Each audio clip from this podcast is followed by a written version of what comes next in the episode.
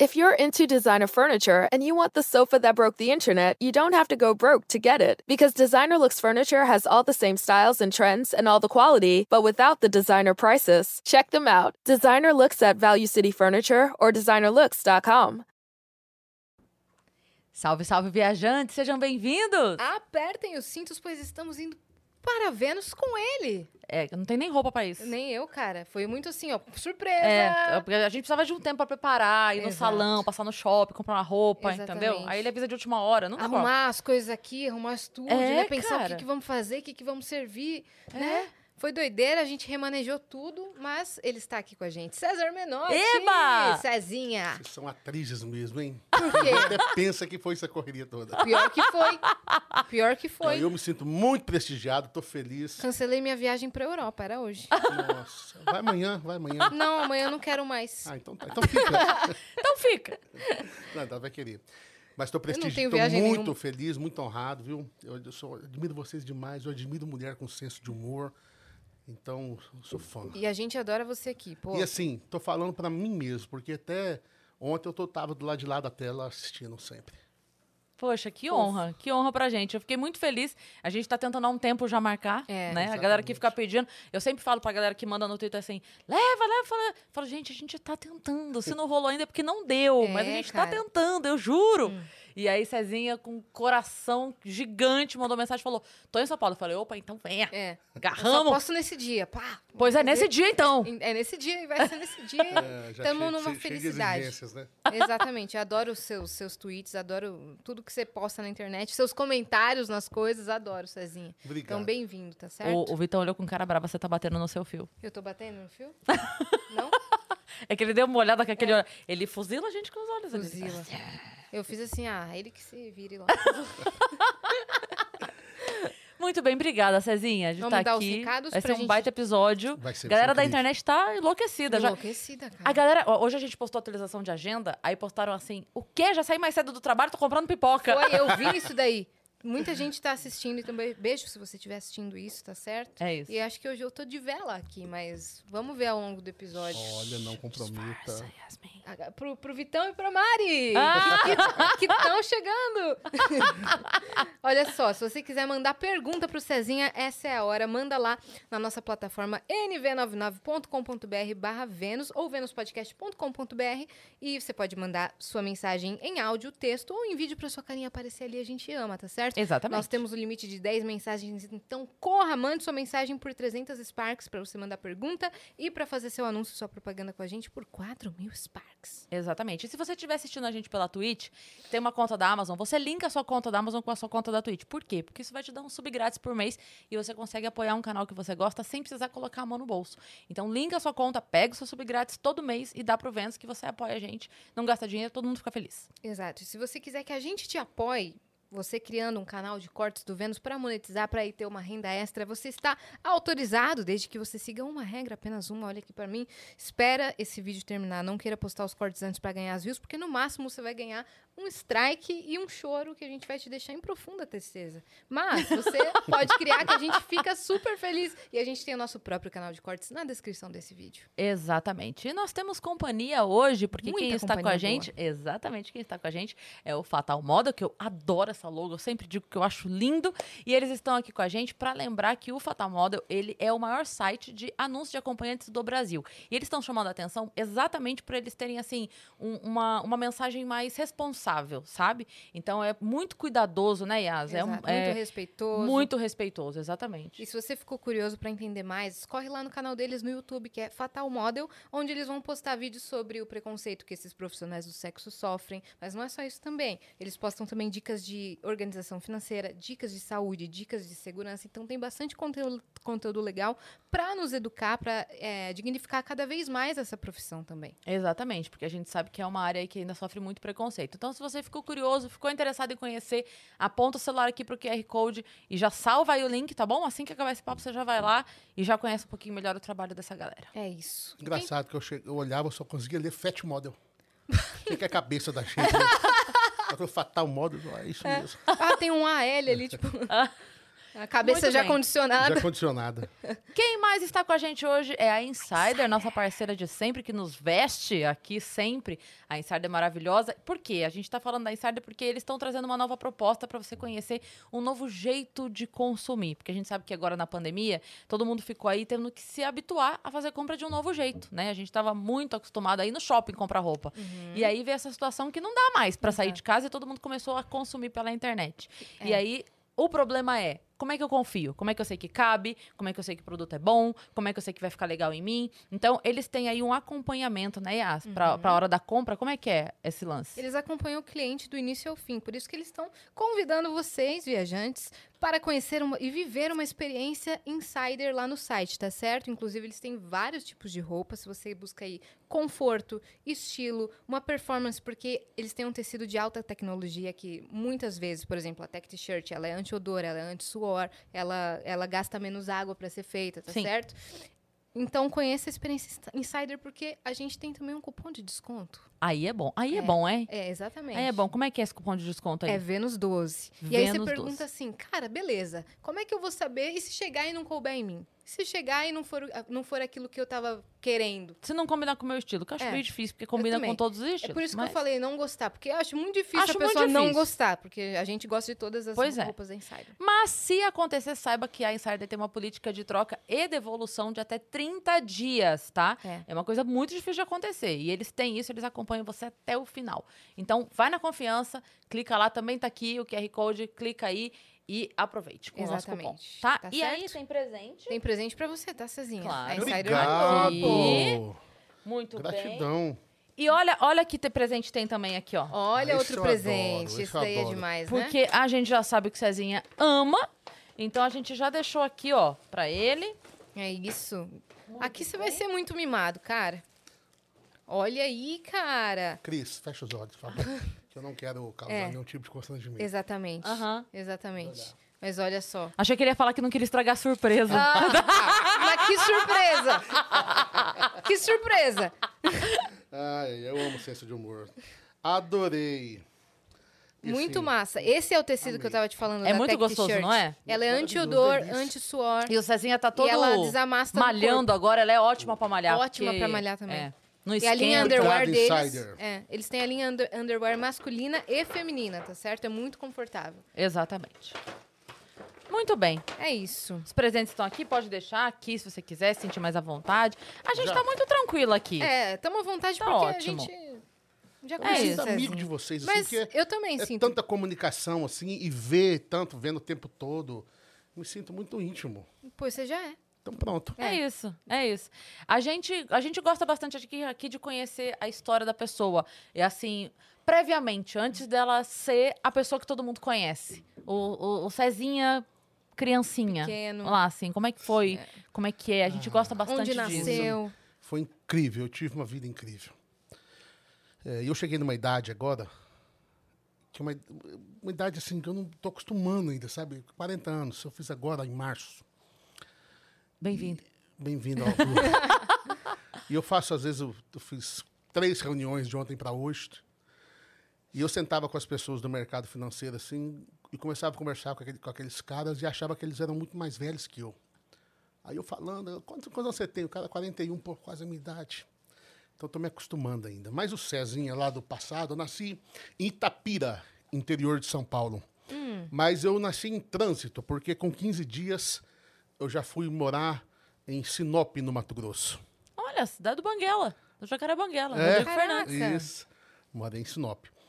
Em Sinop, eu cheguei lá, eu fiquei um ano internado, Por que- recebendo transfusão de sangue, ninguém sabia por quê.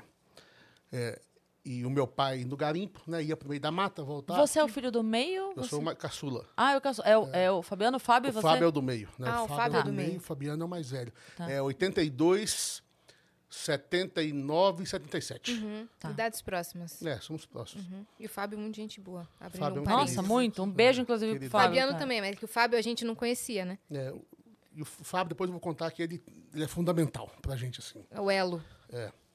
Porque ele acessa a minha intimidade e acessa a intimidade do Fabiano. E eu e o Fabiano, por mais que tenhamos uma ligação assim, incrível, a gente não se acessa na profundidade. Mas, enfim, Mudei para mudamos para Sinop, minha, minha, minha, família ficou em Sinop, eu fiquei um ano internado, não melhorava, não ficava bom, ninguém sabia o que, que era. Até que um dia, meu, uma dessas vindas do meu pai do garimpo, foi no hospital, o médico falou, Toninho, só tem uma coisa, leva, leva essa criança embora daqui. Meu pai, na mesma hora, carregou o caminhão, colocou o Fusca em cima do caminhão, a Rural em cima do caminhão, abandonou a mudança, falou, nós estamos indo embora agora. Meu Deus. E fomos embora. Aí, quando andou assim uns 300 quilômetros, minha mãe parou para me dar um banho num posto de gasolina. Disse que eu já fui melhorando, já fui ficando bom. Era e nós viemos para Uberaba. Chegamos em Uberaba, disse que eu já estava 100%, não tinha mais nada. Você tá brincando? Hoje chega, chegou à conclusão que é porque tinha assim, umas 500 serrarias naquela época no Mato Grosso, em Sinop, que era uma alergia ao pó de serra. Ah, pode ser. Então, começou aí a nossa história. E então, quando você mudou, você foi pra onde? Minas? De Sinop, eu voltei para Minas Gerais. Você tava com meses, não? Com meses, é um ano. Nossa, Um ano. novinho de tudo É. já foi. E aí, e aí eles, seus pais começaram a vida lá? Meu pai era, meu pai era meio cigano, meio nômade, né? Ele não tinha, qualquer lugar que ele chegava, ele conseguia resolver a vida. Então, Lá gente- ele era garimpeiro. Ele era garimpeiro, voltou com dinheiro de lá, então a gente passou um tempo ali em, em Minas Gerais. Daqui a pouco ele se atracou para outros garimpos aí e fomos vivendo assim, sabe? para você ter uma ideia, o Fabiano estudou em 26 escolas diferentes Meu Deus. e só foi até a quinta série. Se fosse mais, tinha sido mais escolas. Nossa, ia o tour das escolas. É, Só uma observação que a gente esqueceu de falar do emblema. Nós temos um vale emblema para hoje, ah, tá sim, certo? é verdade. é Temos verdade. um vale emblema, então você já pode resgatar. Inclusive, você tem 24 horas para resgatar com o código Fitness Assintomático. ó, Muito bom. Maravilhoso. Então, resgate seu emblema. Lembrando que a gente tá sem o, o emblema aqui, é Vale Emblema, porque foi de última hora. A gente agarrou o Cezinha pra ele não fugir da gente. Exato. Então, por isso que o emblema tá aí. Mas se ficar pronto até o final do episódio, a gente mostra. Que o Gigavão é incrível. O Gigavão tá correndo lá, tá bom? É isso. Se não, resgata que a hora que fica pronto aparece pra você É automaticamente. isso. Continuando. continuando de onde a gente parou. Minas. Tá, Minas. Aí meu pai, nessas andanças do garimpo, fomos mudando para lá e para cá, Paraná, eh, Goiás, Tocantins. Meu pai foi para Bahia, até Qu- que quanto vou tempo? dar uma pulada assim. Quanto dois- tempo mais ou menos vocês passavam em cada lugar? Ah, tinha lugar que ficava dois anos, lugar um ano. Mesmo eh, assim é lugar, pouco, né? Meses, né? Nossa, é muito pouco. É, mesmo. uma coisa que eu não tenho é raiz, assim, de. Eu não tenho amiguinho de infância. Ah, eu conheço você desde que não tem. Isso é uma coisa que eu, às vezes eu sinto falta. Às vezes eu vejo fo- fotos assim da escola, eu lembro da pessoa assim, mas Não tem contato. esse cara é muito meu amigo, mas não tem nenhum contato, não, não relacionamento. Sim. Meu relacionamento, mas assim, afetivo de infância com meus irmãos. É, e já dando um upgrade, pulando bastante, sabe, da, da história, mais ou menos no, em 99, por ali, é, o meu pai resolveu ir para um, ir para a última cidade do Brasil depois do Oiapoque, que é lá no, no Jari, no, no Amapá. E nessa ida para lá, ele passou por Belo Horizonte e não levou a gente. A gente ficou em BH. Nossa. E ali nós começamos a fazer a vida ali, ter uma vida mais responsável. Você tava com você, 16, 17, é isso? Pelas com contas? 15 anos, 16 anos. É. E o meu pai foi embora assim, subiu lá para cima e a gente ficou. E ali a gente começou a ter uma vida mais estabilizada e estamos lá até hoje, em Belo Horizonte. Ali começou toda a questão de, da dupla. A dupla sempre existiu, desde criança. Então, peraí, como é que foi essa chegada da música pra vocês? Como é que O vocês... meu pai sempre foi muito musical. Eu tenho tio que é muito musical também. E o meu pai sempre gostou muito de música caipira. Muito. Então meu pai era muito fã, tão fã dos artistas, que ele começou a ficar amigo dos artistas.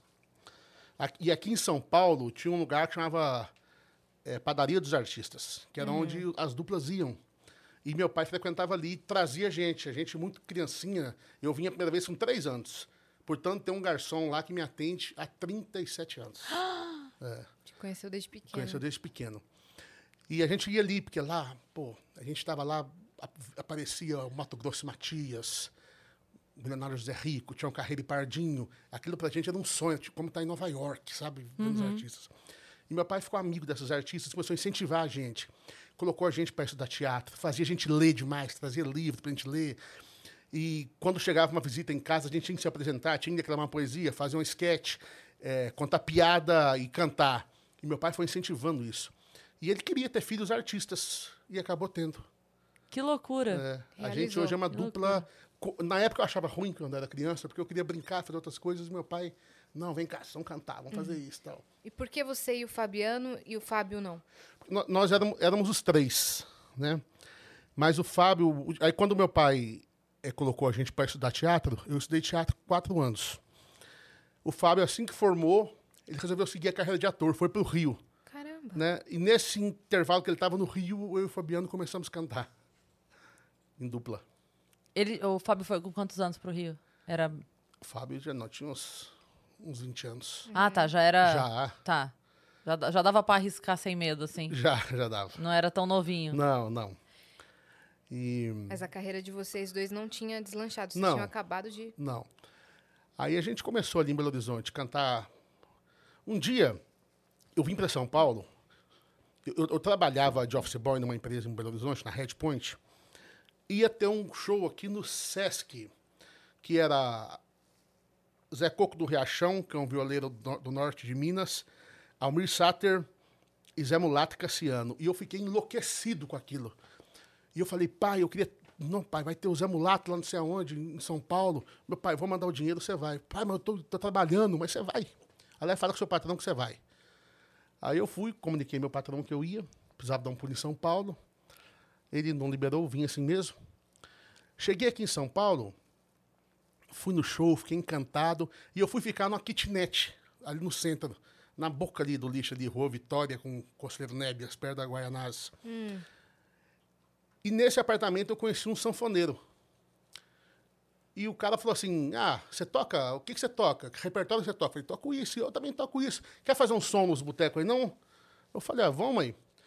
Nesse primeiro dia que eu saí com ele de São Paulo, eu ganhei umas quatro vezes que eu ganhava no mês, só de gorjeta. Ali eu falei: Nunca mais eu trabalho na minha vida. Eu vou só tocar viola.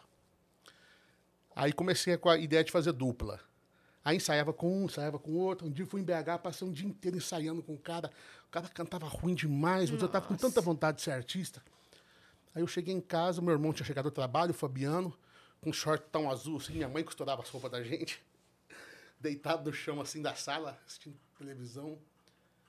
Me deu um trem assim, eu falei, caramba, eu com um parceiro dentro de casa, procurando um parceiro na rua. Aí eu falei, Fabiano, vamos fazer uma dupla e começar a cantar? Ele só fez assim pra mim, ó. Bora. Estilo Igor de negociação. Estilo Igor de O negociação. Igor aqui do Flow. O É, Igor- assim, ó. O, o dia que ele marcou comigo pra conversar. Ah, então, pode vir pra uma reunião? Posso.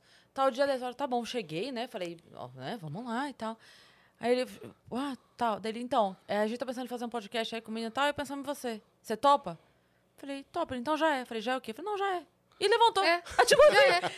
Um Foi, menos, nossa foi menos foi de assim. três minutos É. de papo. A gente ficou mais tempo rindo. Eu tinha acabado de fazer a cirurgia do nariz, fui mostrar meu antes e depois. A gente ficou mais tempo falando de, de- de Trivialidades. qualquer outro assunto do planeta Terra do que do programa. Comigo foi tipo assim: tu devia ter um podcast. Eu falei, "Ah, então me produz. Já é. Pronto. É isso. Ah, mas é bom, gente, decidi- gente decidida. É, Quem é aí- decidido sofre menos. É, exatamente. É. Decidiu e é pronto. E, e é- e a palavra tava dita, entendeu? É. É, eu, claro. eu pensei, caramba, tô aqui há um mês e ele não falou mais nada. Eu achando que só ah, falou, essa parte né? é muito boa. Essa falador, parte é ótima. falador, meu, de outubro a janeiro, nada. Falei, pronto, não vai rolar mais. Janeiro eu mandei mensagem e falei, ó, caramba, né? Vocês não estão falando nada comigo. Aí eles, escolhe a cor da cortina aí, porque vai rolar. A gente já tá vendo tudo. A gente tá na correria porque a gente vai mudar de casa. Pronto. Pronto. É isso. É isso aí. Mas aí, é, liguei pro meu pai e falei, pai, eu e o Fabiano resolvemos cantar. Meu filho, que notícia boa. A gente falava via rádio. Ligava para um rádio e chamava ele lá no Amapá. Caramba. Aí ele, o que vocês precisam? Falei, a gente precisa comprar um teclado e um aparelho de MD, que era um mini disco que tocava assim, que era tipo um karaokê, sabe? Aí ele, quanto é que custa? 400 dólares. O cara traz do Paraguai. Meu filho, encomenda isso que eu não sei como é que eu vou fazer, mas segunda-feira eu arrumo dinheiro. Aí encomendei isso, ele mandou, a gente começou. Caramba, seu pai investiu no sonho Meu pai vocês. investiu. A vida toda ele queria que a gente fosse artista, cantor de música sertaneja. Aí ele começamos a cantar num, num, num- num churrasco, depois tocamos numa cavalgada, depois veio uma casa noturna. Aí um dia deram uma casa noturna pra gente, por amizade, de um influência de um amigo, numa terça-feira que ninguém gostava. Ali começou o observatório. Ali é, começou a vir muito uni- universitário, gente que não curtia sertanejo, e a gente se propôs a isso, levar a música sertaneja onde ela ainda não tinha chegado, porque a música sertaneja em BH era muito. BH é uma cidade do pop rock.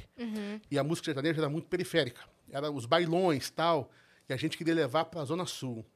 Portanto, a gente não tocava música dançante, só música romântica, porque quando o povo começava a dançar, ele parava de assistir o show, a gente não queria isso. E ali foi crescendo o movimento, crescendo o movimento, é, foi degrau por degrau, e graças a Deus chegamos aqui. Nossa, que incrível. Foi incrível, foi incrível. Caramba, e ele, ele também confiou na, na, no profissionalismo de vocês, né? Porque ele tava longe, ele mandou a grana, né? Se, ele se não fosse. Na verdade, ele, ele não, se preparou para isso a vida Sim. inteira, né? A gente chegou muito pronto quando Sim. chegou assim para cantar. Uhum, ele foi ali. plantando Foi ali a plantando, semente. Foi ensinando, é. É. Vocês estudaram, vocês liam muito, vocês Sim. estavam sempre conhecendo Nós não tivemos pessoas. o, o, o, o desgosto do meu pai, assim, foi a gente não ter tido a escolaridade Sim. eh, natural, né? Não ter estudado, É. não ter uma formação. Mas vocês liam muito Mas em nós casa. lemos muito e a gente buscou cultura de outra forma. Sabe o que eu fiquei curiosa? Quando você falou que o Fabiano topou, tipo, vamos. Como é que foi o, o primeiro momento depois disso? Vocês foram ensaiar? Como é que. Eu fiquei curiosa nesse momento, assim, do tipo. Não, no primeiro momento ele continuou do jeito que ele estava. Não, não, não mudou, né? fez nada. Aí eu peguei um caderno, escrevi as letras de todas as músicas que eu sabia que ele não lembrava de cabeça, escrevia, sei lá, umas 100 músicas. É, no outro dia já começamos a ensaiar, pronto. E assim foi. Não foi tão difícil, sabe? Porque às vezes você vê a história de outros artistas que passam 20 anos nos bares lutando, pra gente não foi tão difícil. Tivemos perrengue, tivemos dificuldade, tivemos enfrentamos algumas barras. A gente era muito fora do, do perfil, do padrão, assim, sabe? Pô, dois, dois gordinhos chegando para cantar, tinha nada a ver que lá no, no mundo sertanejo. Que era sempre alguém bombado é, tal, né? exatamente. Mas no final acabou ajudando a gente. Sim, se Acabou destacou. É, Foi destaque mesmo. exatamente. Mas até vocês terem as músicas autorais de vocês, foi, foi outro corre, né? Foi outro corre. Aí nós fomos. Quando a gente estava estourado nessa casa noturna, nosso show começava às 11 horas, 7 horas da noite não entrava mais ninguém. E só público da Zona Sul. É, nós, poxa, agora de gravar um disco. Vamos gravar o disco dos sonhos. Qual que era o disco dos sonhos? A ficha técnica que eu lia dos caras que eu admirava. eu- Quem grava o Zezé, quem grava o Daniel, quem grava o Chitão. Aí fo- viemos para São Paulo, contratamos a turma A, que fazia todo mundo. Fizemos o disco dos sonhos. Foi um fracasso. Não aconteceu nada. Aí eu, eu levei um amigo meu, um dia, um, um cara mais de idade, no observatório, que era a casa que a gente tocava, que era explodido, a galera enlouquecia. Ele falou, cara, você tá ficando louco, vocês têm que registrar isso daqui, ó. Vocês têm que registrar do jeitinho que tá aqui, porque é isso que as pessoas estão pagando para ver. Né? Aí o cara que, que fazia o som lá, espetou o plug atrás do computador, gravou de uma noite lá, e esse, e esse CD estourou. Que é o ao Realmente. vivo. É, aí nós gravamos um ao vivo oficial em seguida, que vendemos, saímos já com quase 500 mil cópias. Foi uma um- explodindo, alastrando muito rápido pelo interior do Brasil, porque o universitário estudava em BH, mas ele não era de BH. Nas férias, ou quando acabava o curso, ele ia embora e acabava levando nossa música. Sim, sim. Você lembra qual foi a música que, que foi, ó, a virada? Foi a, a que, primeiro nós tivemos Caso Marcado, que foi uma música assim que ela virou Minas Gerais pra gente. Mas depois foi Leilão, Foi. que É, Leilão foi uma explosão Foi que explosão. a chave. explosão. Leilão, ela foi a primeira música brasileira a entrar na Billboard, quando a Billboard era só americana. Nós temos alguns Entrou títulos. em- Caramba. Nós temos alguns Entrou no títulos. que- Hot, É, Hot 100. é. Nós temos alguns títulos que não servem para nada, mas que nós somos, ela foi a primeira música a ganhar ringtone de ouro e Yasmin nunca vai saber o que é isso. Ringtone de- Era toque. Toque Toque, do celular. celular. Pô, lógico que eu sabia. é ringtone de ouro. Porque só tocava leilão É, no, no... Foi a música mais tocada em 2007. É isso aí, aquele sozinho. pra atender o celular. Pô, É. meu primeiro celular foi um celularzinho assim da Sony Ericsson, que tocava ringtone da Ivete Sangalo. Então eu sei o que é ringtone. E era bom, e era bom demais que as, as operadoras mandavam para você escolher, né? Qualquer coisa que você respondesse, você ah, comprava Aham. o pacote. É, legal. era, era que nem quando a gente faz é, pesquisa no Instagram e a gente só quer postar, a gente fala sim ou muito. É. Você, você quer que eu poste o que eu recebi agora? Sim ou pra caramba? Mas aí a Exatamente. gente. é, esse, esse, primeiro, esse primeiro trabalho que realmente estourou, a gente começou a viajar pelo Brasil, conhecer uma nova realidade, porque a gente estava muito famoso em Minas Gerais. Chegava no interior de São Paulo, ninguém conhecia. Só que daí quando o cara falava da música, não, essa música tá estourada, não sei o que e tal. Aí fomos divulgando rádio em rádio, cidade, cidade, levantando quatro da manhã, mostrando aquelas rádios aquelas mais escondidas aí. Como que leilão chegou embora. até vocês? Ou foi, foram vocês que escreveram o leilão? Não, leilão é do Christian Lima e do Ivo Lima. Leilão eu ouvi no rádio, com uma, com uma dupla, mas na verdade ela tinha sido gravada já no Nordeste por uma banda de forró. Quer dizer, a música, eles falam que a música tem dono, né? Porque ela passou por três, quatro artistas antes de chegar na gente. Quando chegou na Que gente, loucura. aconteceu. Explodiu. Explodiu. E Né, Tem, hoje- tem umas músicas que são assim, né? É. Você você conhece. A música tem. Alguém escreveu, alguém gravou, mas é, vai até que. Até que chega no dono dela. É impressionante isso. E com essa pandemia aí que eu comecei a brincar um pouco na parte de humor e tal, eu percebi como é difícil ser comediante, porque eu não sou, portanto eu parei, né, de fazer piada. No... Ah, mas Porque- era maravilhoso. Mas eu não tenho criatividade para isso. Tem sim. Não tem, não tem. Porque a música, quando eu lanço uma música, quanto mais ela toca, mais as pessoas querem ouvir. É. Não tem jeito. O cara vai no show, ele quer ouvir Nossa. anjo, leilão, ele quer ouvir essas coisas. César, muito obrigada piada. por dizer isso. Você, a piada, eu coloquei ela no Twitter, acabou, ela morreu. Acabou. Não, eu tenho que arrumar querem outra. outra nova. É, e eu não consigo Muito arrumar outra nova. obrigada por dizer isso. Porque Essa é a assim, luta dos- É, a- é, cara. É. Porque eu falo isso, falo, cara, ok, é difícil emplacar um sucesso, eu tenho certeza absoluta que é. Mas uma vez que você tem essa música, você pode passar 30 anos, 30 anos. tocando essa música. É, e foda-se. é E, e- e não é que você pode do tipo, ai, tudo bem. Não, não, as pessoas vão querer ouvir. Sim. Entendeu? Porque a- até, é até difícil as pessoas querem ouvir nova. Porque se você for no show do Chitão hoje ele não tocar evidências, você Acabou, você acabou. vai lá pra ouvir isso. É, você vai lá pra ouvir isso. Então, assim, ah, ele lança uma nova, a gente tá lá porque é fã. Mas a gente quer ouvir, beleza, queridão, mas é, não vem de lágrimas. Por isso, quando uma, quando, quando uma banda é, quer fazer um ato de rebeldia, ela não toca tal música. Exatamente o que o povo quer. Exato, É. exato. Agora, falar. a gente tem isso, porque às vezes a pessoa fala, ah, você não posta muito. Eu falo, Cara, mas é, você entende que assim, ou eu faço 20 shows ou eu posto um vídeo. Exatamente. É você isso. lançou. Não, não, não tem como. É, É, tá, tá na internet, é pra sempre. todo acabou. dia. É todo dia. Então começou, começou a ficar um peso pra mim, que as pessoas começavam a me cobrar muita piada. E outra coisa que acontecia também. Eu chegava nos lugares as pessoas achavam que eu era engraçado. Eu não sou engraçado. Eu sou tímido, eu não sou. Eu sou assim. Eu Mas não você tenho, tem sacadas. Eu não tenho timidez diante da multidão. Mas, por exemplo, se me chamar para ser padrinho de casamento, passar naquele corredor ali, pra mim é a morte. Tanta vergonha que eu fico. Eu, no palco, eu falo pras pessoas. a- Às vezes até as pessoas mandam um recado pra mim me zoando disso. Que eu falo que eu não olho no olho de ninguém quando eu tô no palco. Enquanto eu tô dando o texto, eu não posso olhar no olho. Porque eu me desestabilizo. Eu, eu, eu sou muito tímida também. Então, pra mim, eu, eu, não, eu não tô olhando. Quando eu falo assim, ah, aqui, eu não tô olhando a pessoa. Eu tô olhando a mesa da pessoa, ou, ou- ou pilastra, sei lá, qualquer coisa. Eu Quando eu não for no olho a seu pessoa. show e você não me olhar nos olhos, Nossa. vai ser o maior desprestígio que eu vou ter na vida. Mas é Nossa. impossível ela não te olhar nos Ela olhos. vai me olhar César. nos olhos. Nossa, você tá maluco. Eu morro. E eu Ela falo vai para as pessoas que eu vejo uma olhos. plantação de repolho, assim, ó. Eu não vou te olhar nos olhos, Não. tenho medo. E aí eu fui, tava no Risorama agora, e, porra, o Risorama é show de rock da comédia. É, É, é 1.800 pessoas por sessão. Exato. E aí uma menina fez um vídeo meu e falou assim: Eu nunca vi repolho rir. E mandou pra mim, assim, É, porque a galera tava é rindo pra plantação caralho. de repolho. É. É, Mas é massa. isso. E, aí- Mas e vocês começaram a rodar o Brasil. Aí começamos a rodar o Brasil. Fizemos todos os estados, todas as capitais, depois fizemos alguns países. Estamos aí, vamos completar 20 anos Caramba. que essa história começou nos botecos. Teve alguma dupla ou algum artista do sertanejo que ajudou muito vocês nesse começo? Que ajudou muito, não. Não tivemos assim aquela.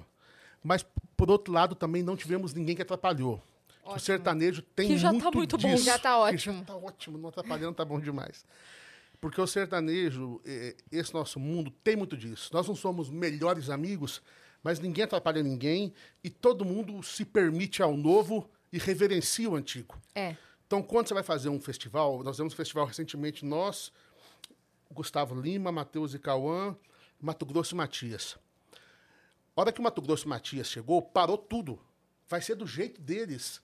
Vai todo mundo pra frente do palco parar, ficar vendo os caras, porque é, é ídolo, respeito, cara. Sim, Ali, é, a gente não tinha nascido, ele já fazia sucesso, né?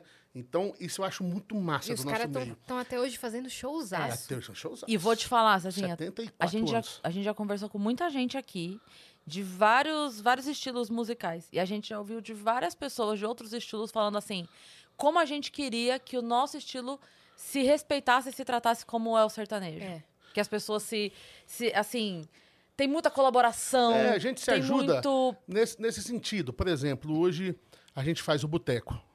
Que o Boteco foi criado pelo Gustavo Lima, é, Uhum. é dele. Só que tá a gente, tá o Gustavo, que é o artista número um hoje do Brasil. Aí tá o cara novo que tá chegando agora, que ninguém conhece, va- vai tocar lá também. Uhum. É, então, essas oportunidades que eu acho que todos os estilos tinham que ter. Acho que tinha que abraçar quem tá começando.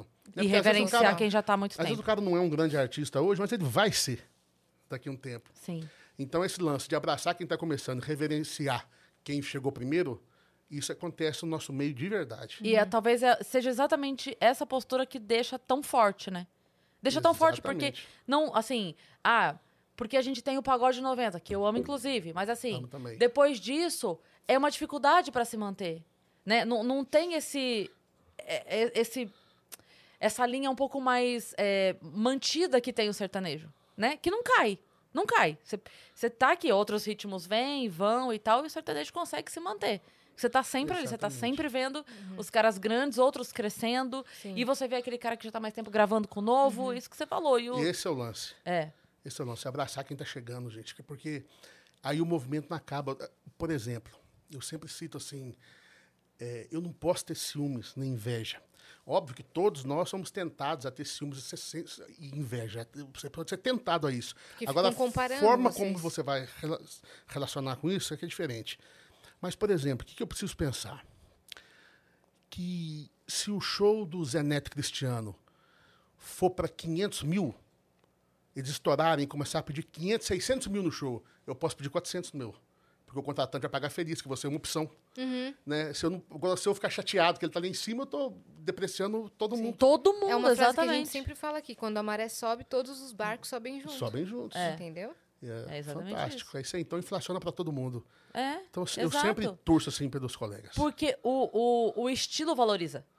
Exatamente. E ninguém- O movimento tem que ser É. forte. É. O movimento tem que ser forte. É, eu, eu, eu- é a mesma coisa pro stand-up. A gente sente que, assim, quando é, começou aqui no Brasil, quando começou aquela, aquela movimentação, tinha pouco humorista, tinha pouco show, tinha pouca casa de comédia, tinha pouca gente assistindo. Então, tudo era pouco. A partir do momento que outros surgiram, alguns explodiram. E, cara, hoje a gente tem comedy club em pra- assim, várias capitais. Não vou Sim, falar sim. praticamente todas, mas várias capitais do Brasil. Isso era um sonho pra gente. Aqui isso em não São existia. Paulo é uma por bairro, É uma por bairro, sabe? Essa semana inaugurou um comedy club em Natal. Tem em Vitória do Espírito Santo, tem em Salvador. Isso pra gente era impensável. Ter um bar de comédia. É, não, não tinha. Era ninguém impensável. A gente ia pra se meter em qualquer canto, a gente ia pra fazer no, no meio. As de- brechas, né? Nas De- brechas, é. como é. Então aí que tá, o movimento cresce, todo mundo cresce. né? Exatamente. E, é- e a pessoa não vai ouvir. A pessoa que gosta do Gustavo Lima não vai ouvir Gustavo Lima.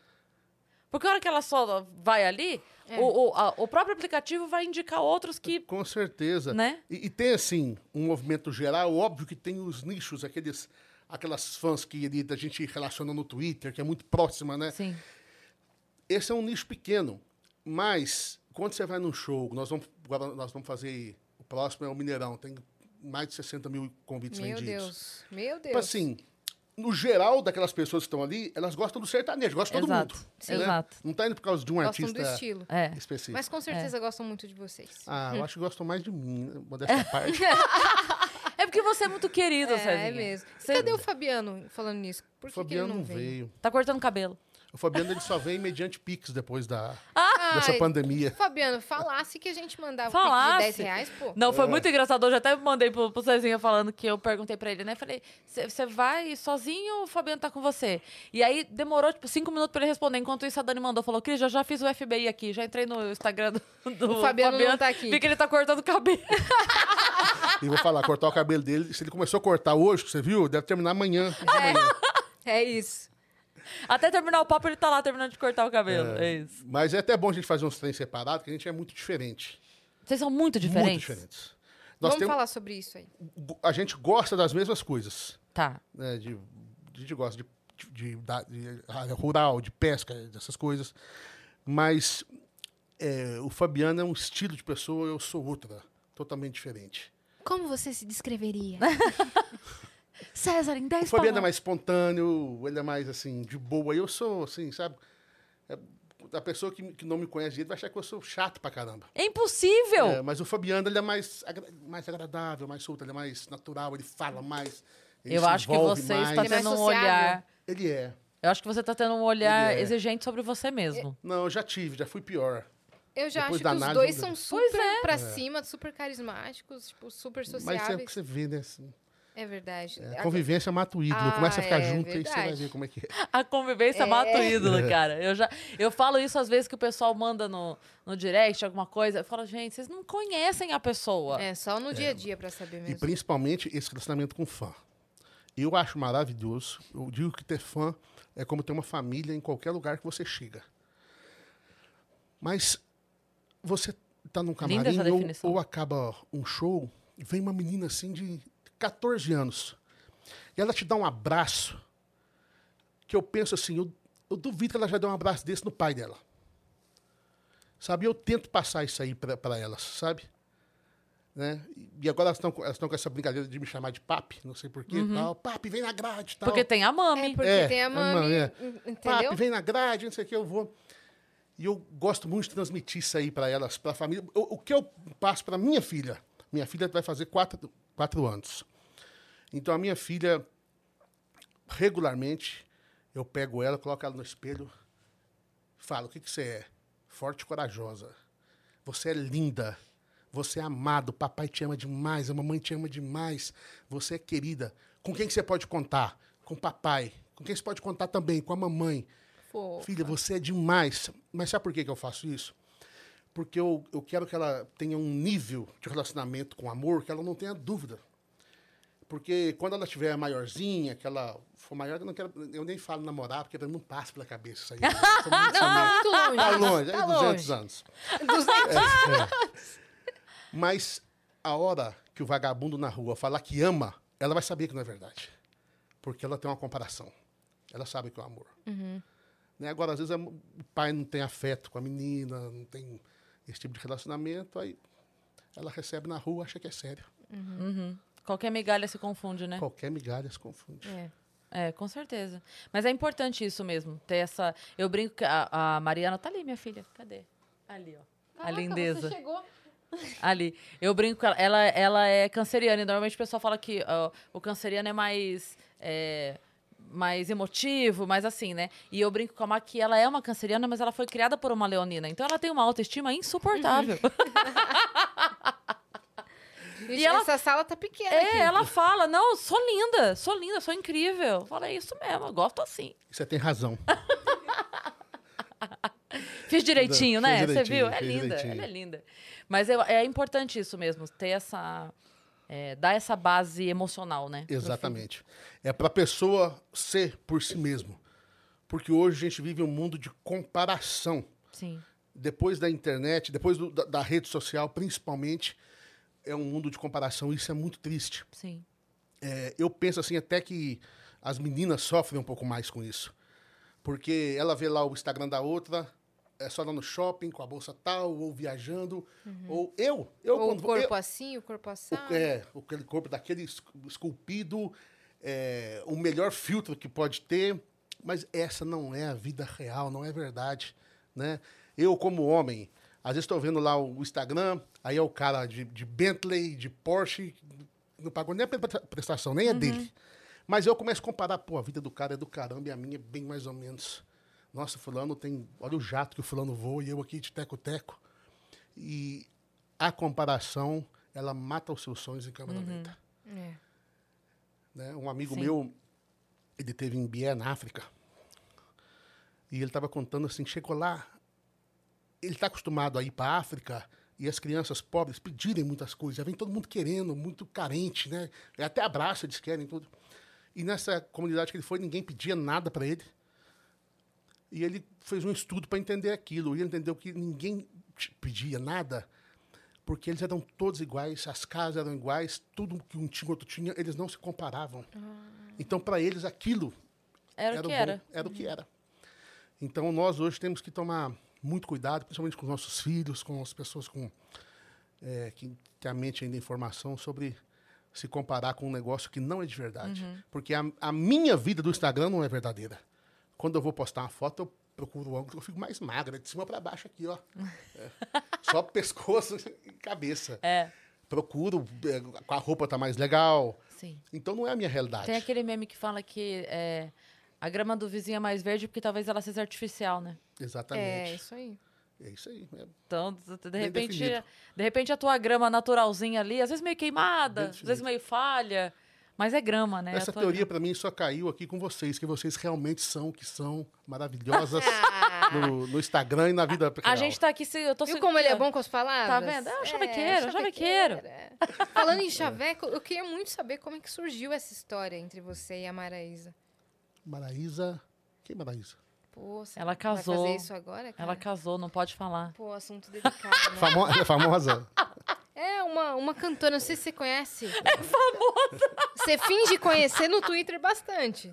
Acho que você tá É a desconversando minha porque estão melhor ouvindo. amiga, amada, querida.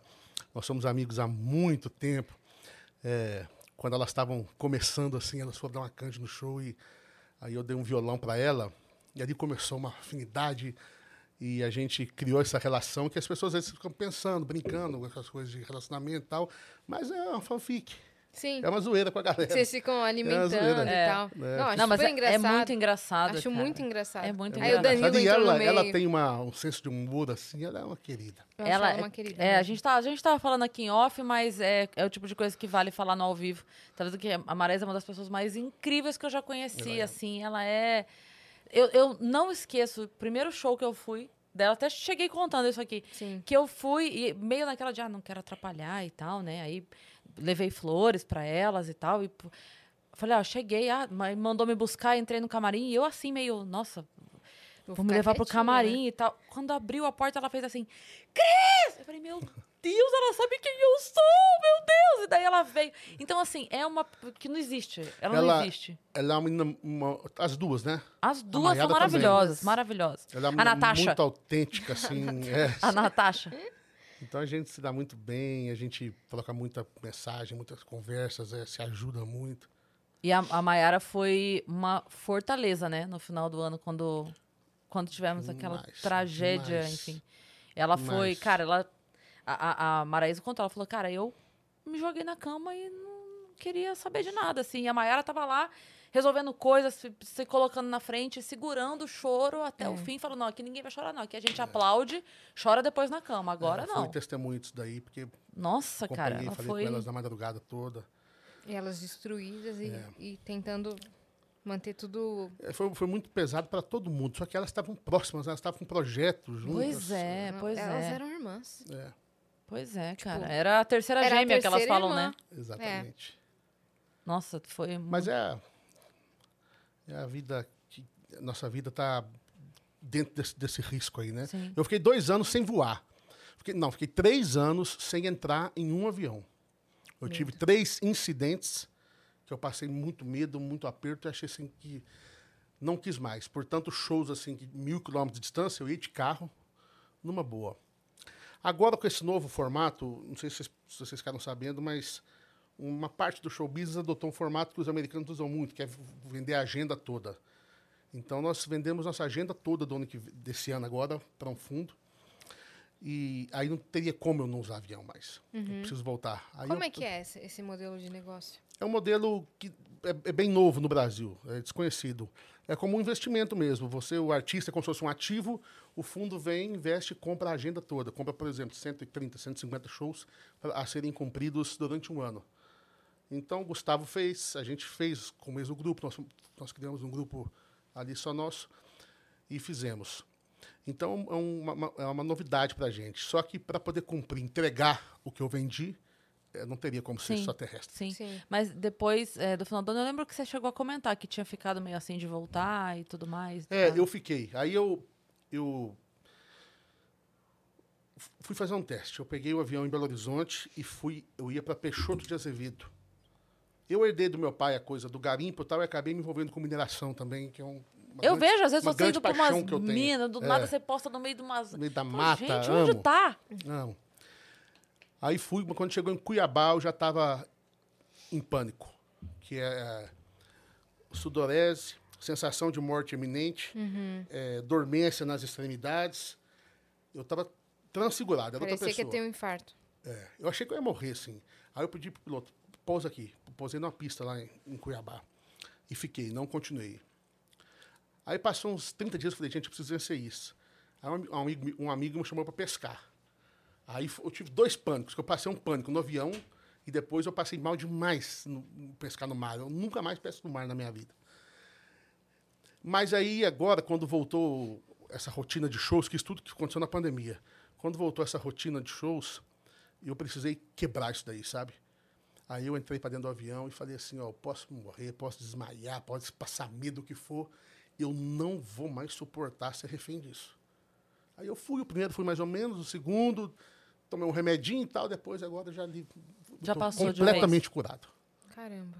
Não tem mais problema com Nossa, mas você, você foi numa cura meio que afrontosa, né? afrontosa. É porque um amigo meu me disse que ele ele estava no Peru e numa parte turística você passava num túnel assim, que naquele túnel as pessoas eram presas e morriam ali.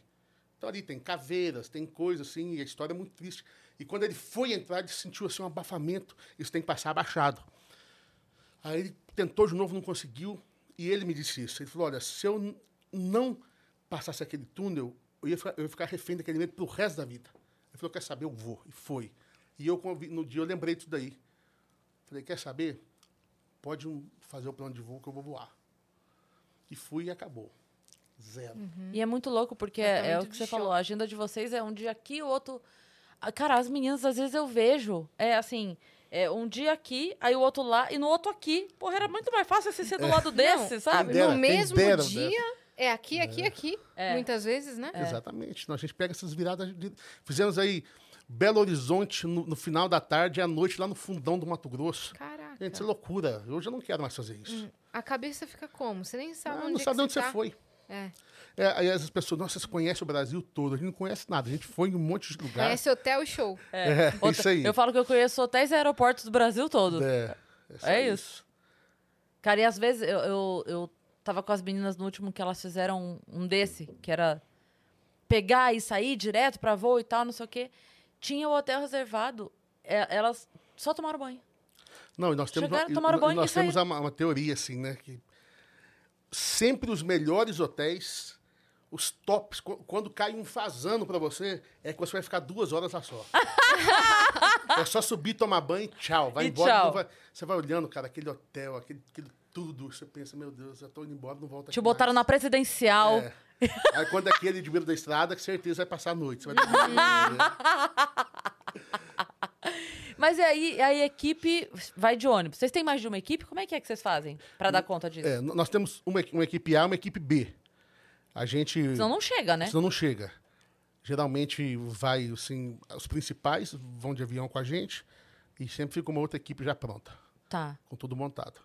Porque daí eh, você diz assim, monta o show todo aqui e monta aqui. Isso. E aí vai. Só que essas dobradas, a gente não tá querendo fazer mais. Eu, sei, ô, Cris, eu fiquei velho. Eu já não sou aquele cara mais cheio de disposição. Que eu- Fala isso não, que eu tenho a mesma idade. Aí tu me fode. Não, mas você é comediante, você não precisa ficar do- dobrando, viajando longe. Precisa. Precisa sim. Precisa. É. Ontem a gente foi. A gente teve que resolver umas coisas de burocracia e tal. Aí quando a gente acabou, tava todo mundo morto. Aí Yas falou: Ai, agora eu vou chegar em casa, estourar uma é, pipoca, vou, vou ter coberto. Aí eu falei: E eu vou para o já fazer show. e fui para o já fazer show. Não, amo, amo. Foi maravilhoso, uma baita energia. Mas assim. Mas é dobradinha. É, é A tripladinha às dobradinha vezes, foi- né? Porque faz programa, faz programa, vai e grava no meio. Então, assim, mas tá ótimo. É, Eu não e- reclamo, mas, não. Mas a sua carreira é mais difícil que a minha. Mais difícil, porque agradar. é- Porque o, o comediante parece que tá um peso sobre ele que é obrigação de dar certo. Porque o A show. cada 20 segundos. Se o show for meia boca, ali o show for meia boca, sabe? Pô, pelo menos o pessoal se divertiu, É. dançou, tô, bebeu, Bebeu. pronto. Mas sabe- rolou, rolou, né? Mas o comediante não tem, Tem o benefício do chance. tempo, Cezinha. Que assim, ó, quando você começa a tocar uma música e a pessoa pensa, eu amo essa, você ganhou três minutos daquela pessoa. É. Eu, a cada 20 segundos, tenho que ganhar a pessoa de novo. Exatamente. Porque Isso- senão e a gente desiste. usa essa estratégia no show. Tipo assim, bicho, essa música funciona pra caramba. Cara, toca inteira, arranjo dobrado, Mais Depois, uma no vez. final, mais uma vez. É. No final, só vocês. Volta a gente de novo. é Agora na isso. língua do P. Ah, mas é tudo maravilhoso agora. O duro era no começo, né? Que a gente começou, que a gente chegava naqueles interior, ninguém conhecia, que tô cantando em cima de caminhão. Agora, só vocês! Você ouvia até os mosquitos passando na frente do microfone. Qual o maior público que você já fez show? Pagante, é, 85 mil pagantes para um show só nosso. Cara, é muita gente. gente. Muita gente. É, por- portanto, a rodovia ali que vai de Campinas a Jaguariúna, ela foi duplicada por causa desse show. Meu Deus. porque parou tudo e eles viram que ela não comportava mais. E show assim aberto que a gente que não que as pessoas não estavam pagando, acho que foi o Brazilian Day, o último que a gente fez, de, de ter umas, sei lá, umas 3 milhões de pessoas. Ô, louco. É porque ele, da, da 47 até no Parque Central tinha gente É em Nova York? em Nova York. Nós fizemos Londres também, mas não tinha esse tanto de gente. Nova York. É que Nova York, a comunidade brasileira é muito maior. né? Sim. Meu, que loucura. Nossa, 3 milhões é muita coisa. É muita coisa. É um mar E a galera de gente enlouquecida. assim, não- Galera Cantando. enlouquecida. E lá é diferente, né? Eu amo cantar para a comunidade brasileira. Uhum, porque eles estão sentindo falta lá, né? Não tem um show brasileiro sempre. É, é, não tem tanto acesso. É. Sim. E assim, assim, com muita saudade. Aí vão Aí com você muita canta sede umas ao músicas assim mais, mais antigas, as pessoas se emocionam muito. Eu acho muito legal. Nossa, eu me emociono sempre com música antiga. Sempre, cara. Eu lembro, eu lembro de eu criança, assim, com seis, sete anos, na casa da, do- da irmã do meu pai. E eu sempre fiquei perto do, do meu pai e dos meus tios enquanto eles cantavam, sabe? Então eu sei cantar fio de cabelo inteira, primeira e segunda parte, desde os seis, sete anos. Eu sempre gostei muito, assim, do- do- das modas, sabe? Das modas, Nossa, é. adoro demais, cara. Tenho, tenho playlist pra ficar ouvindo sertanejo a noite toda, se deixar. Que assim. legal, É mas muito assim, bom. A música foi um grande escape para minha vida, que eu sempre fui muito assim, é, muito tímido na escola. Eu nunca fui popular, é, sempre fui gordinho, sofri muito bullying, ma- mas eu, eu tinha uma vantagem que eu tinha o meu irmão e naquela época resolvia as coisas de outro jeito. Então eu sempre, né, Você chamava o seu irmão e... chamava. E meu irmão era estupidamente bruto, Fabiano. Porque ele era. O Fabiano, tipo assim, já tinha repetido umas três vezes de ano, então ele já era muito maior que todo mundo, né? Sim. É, então, quando veio a.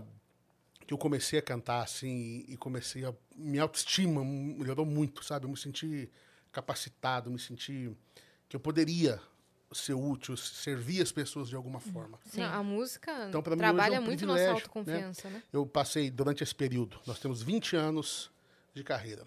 De 20 anos, 10 anos eu passei em depressão profunda. De ir cantar me arrastando.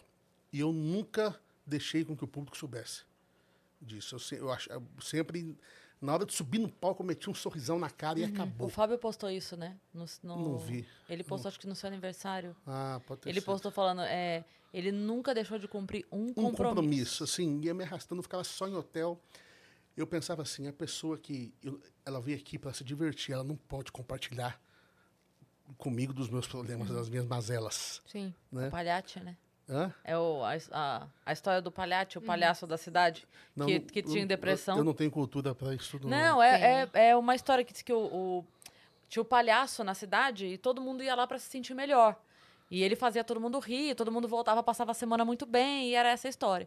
E aí um dia o, o terapeuta da cidade tá lá atendendo e tal, e aí chega um cara falando, cara, minha vida é muito ruim, eu tô em depressão, eu não vejo graça em mais nada, eu tô não sei o que. Daí ele fala assim, ah, fica tranquilo, vou te falar, vou te indicar aqui, vai lá no sábado, no sábado, não sei o que assiste, o palhaço, que eu, eles- eu tenho certeza que você vai melhorar. Ele fala, doutor, eu sou o palhaço. Ixi, é por aí. É É, por isso. aí. É a hora que você tem que levar alegria E e, assim, você tá destruído por dentro, É né? muito deselegante eu tirar essa luz? Jamais. Não. O hidromel esquentou. Jamais.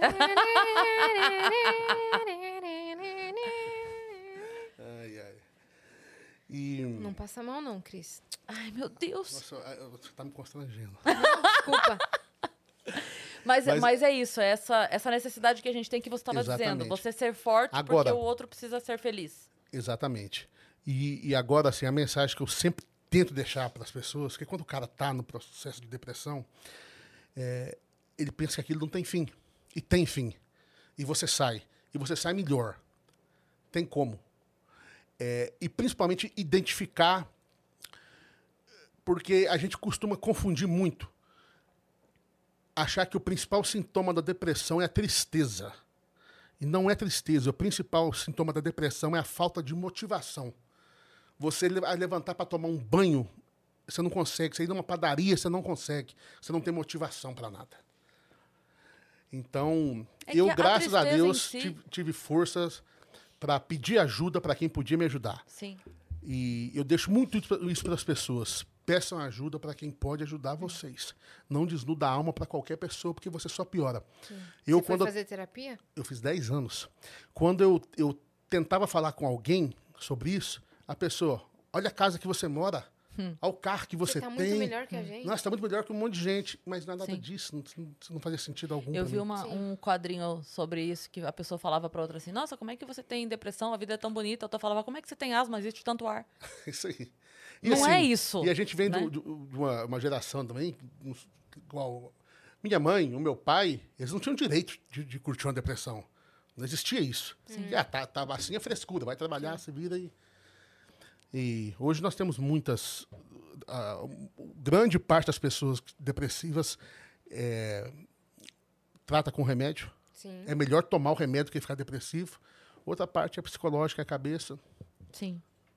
E eu- o que você falou, eu achei muito interessante, que assim, não é a tristeza, porque a tristeza faz parte também, né? a tristeza vai Você ficar tem um dia vida. triste, tá tudo bem. O Claro. problema não é o dia triste. Sim. O problema Né? é 10 anos de dia triste. É. De dias Não, tristes. e, e sem motivação. É, Ah, vamos na casa, vamos numa festa? Não, não, não quero. sim.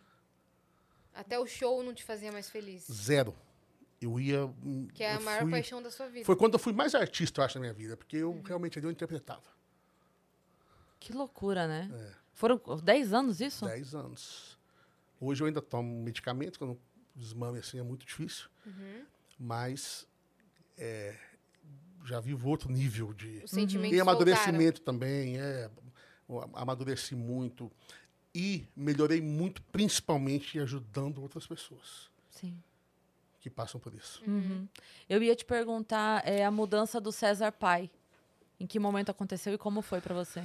Cara, é, gente, eu sempre ouvia, ou- ouço os amigos falarem, ah, o dia mais feliz da minha vida foi o dia que eu fui pai. O dia que eu fui pai, eu senti o maior amor da minha vida. Comigo não foi assim. A Maitê nasceu, eu amei muito. Mas dali uma semana com ela, eu vi o tanto que eu amava mesmo. Aí depois de um ano, eu vi assim que o que eu amava no começo era pouco. e hoje é, é mais do que amor, é, é essencial para mim assim cuidar dela sabe? Se cu- cuidar é, da forma correta mesmo, eu procuro cuidar, sabe? No sentido, ela, ela ouve muito não, Que é importantíssimo. que é importantíssimo para ter resiliência. Hoje eu, estava numa reunião com um moço de Tel Aviv. E, eu, e esse povo, assim, foi tão oprimido, tão, eles passaram por tanta coisa, que não é qualquer coisinha mais que mexe com eles. Ele tem, esse cara tem tanta resiliência, mas aí ele começa a analisar a história dele, da vida, da história das gerações dele. Passou por tanta coisa, foi tanta dificuldade que eles. A, a casca é muito grossa hoje, sabe? Para É. causar um abalo neles é muito difícil. Vai estourar uma bomba ali do lado, eles vão continuar, continuar fazendo o que estão fazendo aqui. A gente não. Se soltar um foguete ali, ele já fica. Já entra né? pra dentro de casa, Já. dentro do buraco. né? É. E isso vale pra todos os setores Vale da vida, né? Todos os setores. Você toma muito, você começa a ficar mais esperto, já não é qualquer coisa que te abala mais. Exatamente. Com certeza. E, e você procura fazer isso por ela, assim, deixar. Procuro. Deixar é, autônoma o tanto que dá. Né? Porque tem muito Sim, isso, sim. assim, de você deixar. Eu lembro, eu já, eu já contei isso aqui uma vez, mas eu lembro que é, a minha mãe, vó, né? Com a minha filha, então é aquela coisa que faz tudo, faz tudo. Vó não tem obrigação de educar. É, não, é, na verdade é estraga, é, É. pra isso que serve. Mas é, eu, eu lembro que uma vez a minha mãe tava em casa e a Má era pequena, e aí a Má chegou na sala e falou: Ah, mãe, queria bolacha. Eu falei: Ah, pode pegar, ela tá no armário. Aí minha mãe, ai, que dó, vai fazer a menina abrir.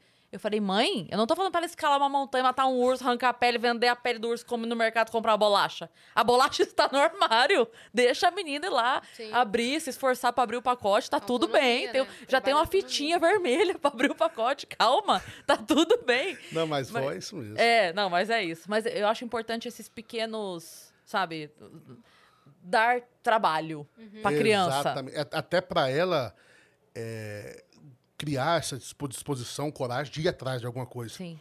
Tem crianças que demoram para começar a falar porque os pais não dão oportunidade dela pedir. Nossa, total. olhou olhou para ela, ela. já enfia a mamadeira na boca. É. Não deixa ela se Nossa. manifestar o que quer. Cezinha, você falou isso agora. Eu tive uma mesmo. professora no magistério que ela contou que uma vez foi uma mãe falar com ela e a mãe chegou e falou: Ai, meu filho, eu não sei o que eu faço, porque meu filho só fala água. Água. Ele não fala água. E toda vez que ele vai pedir, ele fala água. Aí ela falou assim: Quando ele pede, você dá?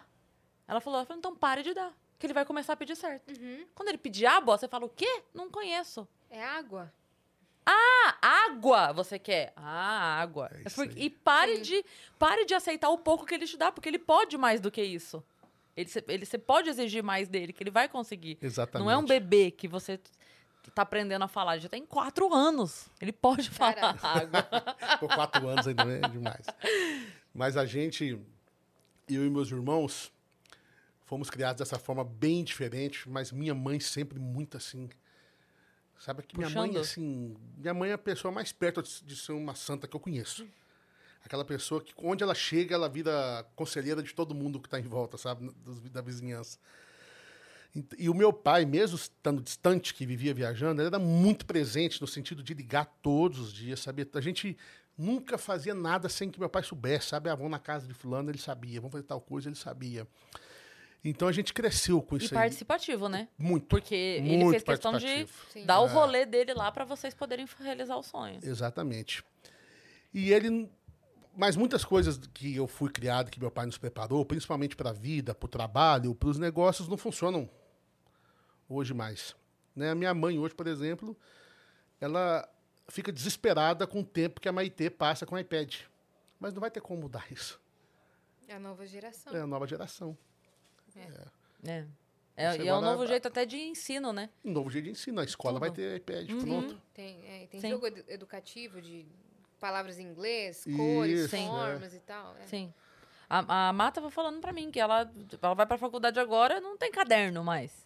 É o É. iPad. Sim. E, E pessoal tem tudo lá. tem a lousa, o pessoal tira foto. É. Antes a gente tinha que copiar, cara, a matéria. Meu, aí, com medo da professora apagar a primeira parte ali. A gente- pesquisa era na Barça. É. Não, eu pesquisava na na, enciclopédia. É, enciclopédia Enciclopédia. Barça. É. Pra Agora fazer cara vai trabalho era, Google. era recorte e cola.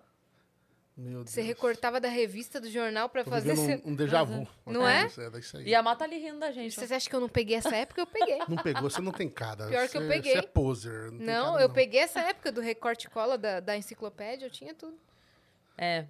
Eu eu acho que, acho que acabou na gente a geração, acho que acabou na É. IAS a É. geração de. É, Foram seis anos. Durante seis anos ainda tava nesse negócio de recorte é, não, eu digo, a, a geração que cresceu é, offline, que jogou É, amarelinha. essa- a, gera- a geração que... assim, do, do começo dos anos 90, É. acho que foi a última geração que ainda brincou na rua, que Foi. ainda Sim, viveu sem o celular. sim. Foi. Né? A gente Sim. não sabia o que era isso. A Má deu sorte nesse sentido, eu acho, porque a gente estava no interior. E aí é, É. um pouco mais. Né, demora um pouco mais para essa loucura tecnológica. Hum. Então ela ainda brincou muito na rua, ainda teve, sabe? Mas mesmo assim, já é, É, muito pouca- diferente. algumas poucas crianças têm esse privilégio É. hoje. As nossas têm também, porque é, fazenda, sítio, Sim. a gente promove muito isso aí. Mas não tem jeito. Chegou em casa, as colegas, escola, É, não tem tudo, tudo conectado. O meu primeiro celular foi com 14 anos. Então, eu tive tempo de É, teve brincar um tempão, bastante. É, Eu teve tive um tempo tempão. E meu condomínio, ele era muito grande. Ele tem 13 prédios. Eu cresci num condomínio enorme que tinha seis parquinhos e duas quadras. E desde o bloco 1 até o bloco 13, você podia andar de bicicleta lá de cima e se estribuchar no bloco 10. tipo, tinha gente que descia de patins do 1 ao 13. Caía e tal. Então, eu tive essa oportunidade de brincar A, como a eu já me olhando lá. Que ela se estribuchou no patins uma vez, né, Ah, Má? é? Foi. Você, você morava no meu condomínio, eu não sabia? A maior frustração da, que eu tenho na vida é não andar de patins. Sério? Sério. Eu sou assim. Mas é Quando eu vejo ainda. uma pessoa assim, andando de patins, assim, eu, eu me encanto, sabe? Cara, tem um lugar aqui, aqui em São Paulo que chama Roller Jam. É em Moema ali? Tem em Moema e tem aqui na Moca. Você paga 30 reais. Você anda naquelas pistas que tocam música dos anos 70. Não, Cara. tem- não tem que saber, né? Não, tem mas- que saber andar, né? Lá, tudo Mas vai aos tem, instrutor e tem lugar pra segurar. Tem muito, muito adulto que vai pra aprender pra ter essa primeira experiência. Ah, Você vou devia ir. procurar. Procura, É chama muito legal. Roller Jam, muito legal. Vou procurar, sim. É muito legal. Mas só, a gente não dá pra saber de tudo também, né? E E tudo, Alguma e tudo coisa certo, você tinha que não né? saber, né? Alguma coisa eu tinha que não saber. É, Você Você não pode ser talentoso em tudo, César. Não, não tem como. eu preciso aceitar isso. É, Vou, cara. vou levar isso pra Deixa um psicóloga. pouco pros humanos. E, e você, Ai, ai. você acha que você mudou com a chegada da Maitê? A, a- a sua visão? Eu Você mudei sem que eu tinha- percebesse. Você já tinha passado o seu período, o seu pior período? Ou foi. Não, eu já tinha passado. Já tinha Tava acabado. acabando já, Tá, é. tá. Eu já eu percebi. E essa semana eu tive assim, uma prova de que, assim. Por isso que eu fico chateado de ter chegado em 40 anos. Eu tive uma prova não. que eu fiquei velho. É, eu sempre gostei muito de aventura, assim, com carro, essas coisas off-road. Eu, eu fiz cursos e cursos. É, velocidade, eu sempre gostei muito. Tipo, é uma ignorância que eu vou falar, mas eu amava vir de Belo Horizonte a, a- é, BH São Paulo com 5 horas e meia. Achava aquilo máximo. Aí eu comprei um carro para isso agora. E falei, aí teve um show perto de Belo Horizonte. Falei, pô, hoje que eu vou, vou começar a brincadeira vai ser hoje. Quando eu cheguei a 150, que não é uma velocidade tão alta como todo mundo anda a 150 na Solandia de São Paulo, Sim. eu tremi. Eu tremi inteirinho, assim. Aí eu fui tirando o pé do acelerador, parando, voltando. Resumindo, hoje eu tô na fase do 120. Não dá mais. A gente fica cagão com o mais. filho. Fica. Fica. Eu penso muito isso sempre. É. Se acontece alguma coisa comigo. Não sei o que. A gente se cuida. Eu não tô nem preocupada comigo, assim. A minha preocupação não é. Ah, e se eu morrer? Não, é e se eu morrer e a Mariana? Sabe? Não é se eu morrer. Se eu morrer, eu já morri. Acabou a preocupação. A preocação é o. É, É quem o- ficou, o- é, né? Exato. Exatamente. Seu bem mais precioso. É. Exatamente. É isso. E a gente não dorme mais em paz, Cezinha. Acaba a tranquilidade. Você acredita que quando a gente tá assim, viajando de madrugada, acabando o show, minha mãe não dorme enquanto a gente não liga. Até hoje. Até hoje. Tem que ligar, chegou, chegamos, mãe, acabou o show, estamos no hotel já. Manda mensagem. E minha, mãe é, e minha mãe é super ativa, graças a Deus. Minha mãe dirige, vai pra rua, busca neto na escola, leva. Ela é ativa pra e caramba. tá lá esperando você avisar que chegou. É, agora ela foi pro Paraná, né? E daí ela que avisou. Cheguei, tô aqui. Ah, já. que bonitinha. Fofa. Ela, foi, ela mudou pra lá? Não foi Não, não, não, é- ela é paranaense, né? Então a família tá toda lá Tá no Paraná. lá. Aí foi pra passar a Páscoa. Muito legal. E você, quais os planos agora pro feriado? Como é que tá de show? Não, feriado, meu é trabalho, né? Vou Trabalhar. A Quando, agenda quando de não tá tô. lotada, né? O time de que não tem show assim, garimpo e vou embora. Sim. Preciso. Quando, quando você não tá no show, você tá no garimpo, necessariamente? Necessariamente não, mas procuro estar. É um, Mas é um- o garimpo, garimpo raiz mesmo? Não é o garimpo raiz que o meu pai praticava. Ah, Até porque hoje não tem tem as leis ambientais, é tudo mais complicado. Mas ainda assim é o final, o final do garimpo ainda é do mesmo jeito. entendi. Hoje ele opera com máquinas, com um monte de coisa, mas o final é do mesmo jeito. E é muito interessante que tem um, o feeling do garimpeiro mesmo. Pode ter geólogo, pode ter é, engenheiro de mina, mas qualquer mina que você for hoje, se você for numa mina de uma Vale do Rio Doce, uma mina gigantesca assim, você vai encontrar indícios que garimpeiro trabalhou há 100 anos atrás. E esses caras tinham muito faro. Então, por mais que eu trabalhe hoje como uma empresa, eu procuro ter garimpeiro no meio. É que Porque garim- eles- Garimpeiro tem um faro, ele tem um, aquele negócio, sabe? Ele sente? O que, que você acha? Eu acho que é experiência. Porque o ouro não é você procurar o que você não perdeu. Não existe isso. Eu vou furar qualquer buraco, você não. Pra- Até chegar no ouro, tem alguns uns indícios que vão tendo antes. Tem outras coisas. Se você está num rio, por exemplo, tem esmeril, tem cascalho, provavelmente tem ouro. Você vai achando outras coisas mais fáceis antes. Então esses caras têm esse, esse tino aí. É muito interessante. Você eu achou alguma muito. outra pedra preciosa além do ouro? Não, preciosa não. Meu pai sim, meu pai ficou no diamante 12 anos. Mentira. Os últimos 12 anos meu pai foi diamante. Nossa. E, e é um outro mundo, assim, também totalmente incrível. Só que eu não aprendi a trabalhar com pedras, não. Eu Sabe- gosto do ouro. É louco pensar que tem. Você sabe que esse anel de ouro, É banhado. tá? Banhado. É, se você é banhado, ele tem ouro. Sim. A única coisa que você tem que é absolutamente sua aqui é esse banhado de ouro. Nada mais é seu. A sua roupa não é, porque ela estraga, a traça come.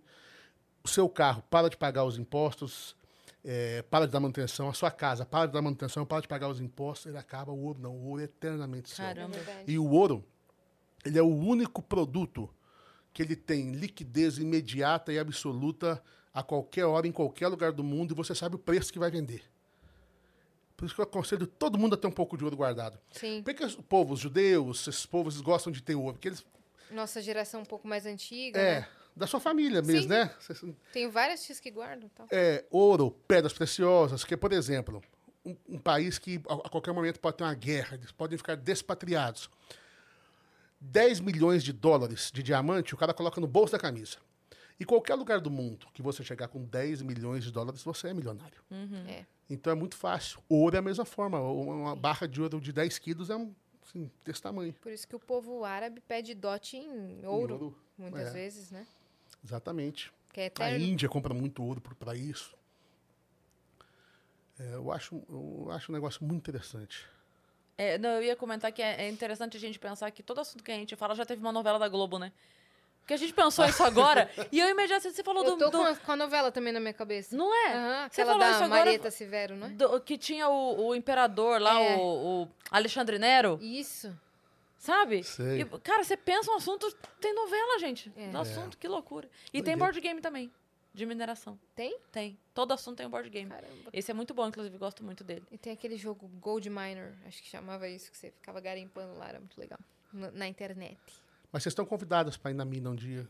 Nossa, conhecer. quero muito. É, é é interior, né? É do Mato Grosso. Ah, é Mato Caraca. Grosso. Porque eu já vi você pegando, postando algumas, às vezes, nos stories indo pro interior de São Paulo? Não, tô enganada. Tem Não, alguma coisa no interior de São Paulo? No interior de São Paulo tem a, a metalúrgica, onde a gente fabrica os, os- os equipamentos que a gente usa na mina.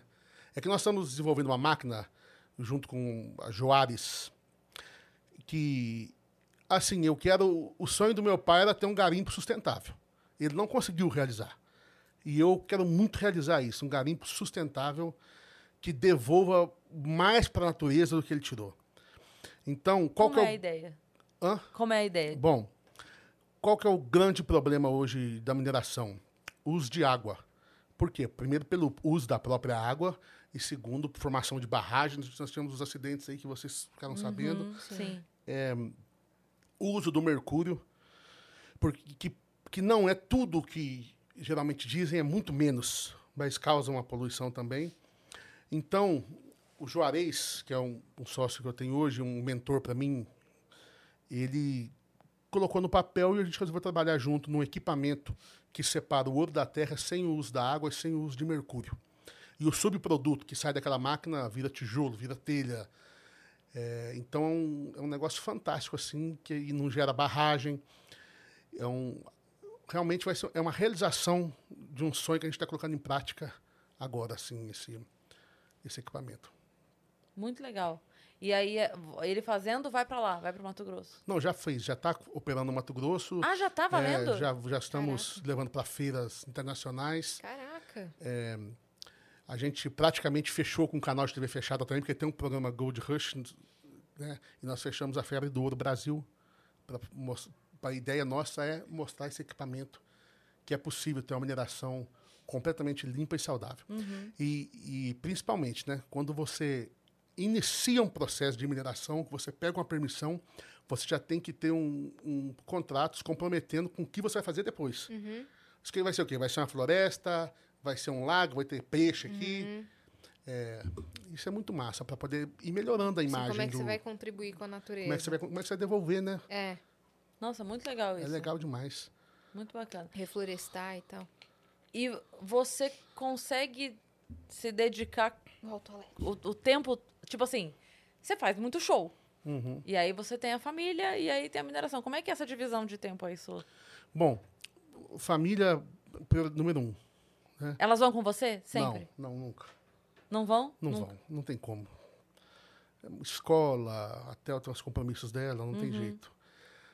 vai assim, sazonalmente. né? Sim. Primeiro família, em primeiro lugar. Depois o trabalho com a música. E o resto eu não posso dedicar tanto. O resto eu procuro administrar assim como se fosse por controle remoto. Entendi. Aí as pessoas fazem. As pessoas fazem, eu só vai- fiscalizo, cuido, vou às vezes para ver, mas não com tanto empenho. Sim. né? Porque tudo que eu conquistei foi a partir da música. Então a Sim. música sempre tem que estar em primeiro lugar para mim. Sim. Com certeza. E a pessoa tem que saber fazer alguma coisa para que se tudo não der certo, uma coisa ela é boa naquilo. Então você assim, que se parar tudo agora, se eu e meu irmão for pro bar aqui com o violão na mão, a gente vai fazer alguma coisa, Sim. né? Sim. Exatamente. Fome não vai passar. Não. Então é meio que como um princípio assim. Sim, sim. Mas você é bem virado, né? De fazer as coisas assim, inventar coisa pra fazer Sou. e tal. Porque você tá agora. Você acha que isso veio do teu pai? Veio do meu pai. Meu pai, ele era muito desenrolado. E a parte da sua mãe veio o quê? Você acha que é essa vontade de ajudar todo mundo? Cuidado é. Minha mãe, minha mãe é a pessoa do cuidado. Sim. Ela cuida de todo mundo. Que bacana. E você tem. Você- quando você diz cuidar das pessoas, normalmente quem faz não gosta de falar. Mas você tem assim, como é, é ONG? É o quê? Como é que é? ó? Bom, comunidade terapêutica de dependentes químicos de álcool e drogas. É, e agora eu foquei, eu virei o meu lado para orfanato. Eu tive um, en- entendimento é que talvez eu, eu, te- eu esteja errado nisso daí.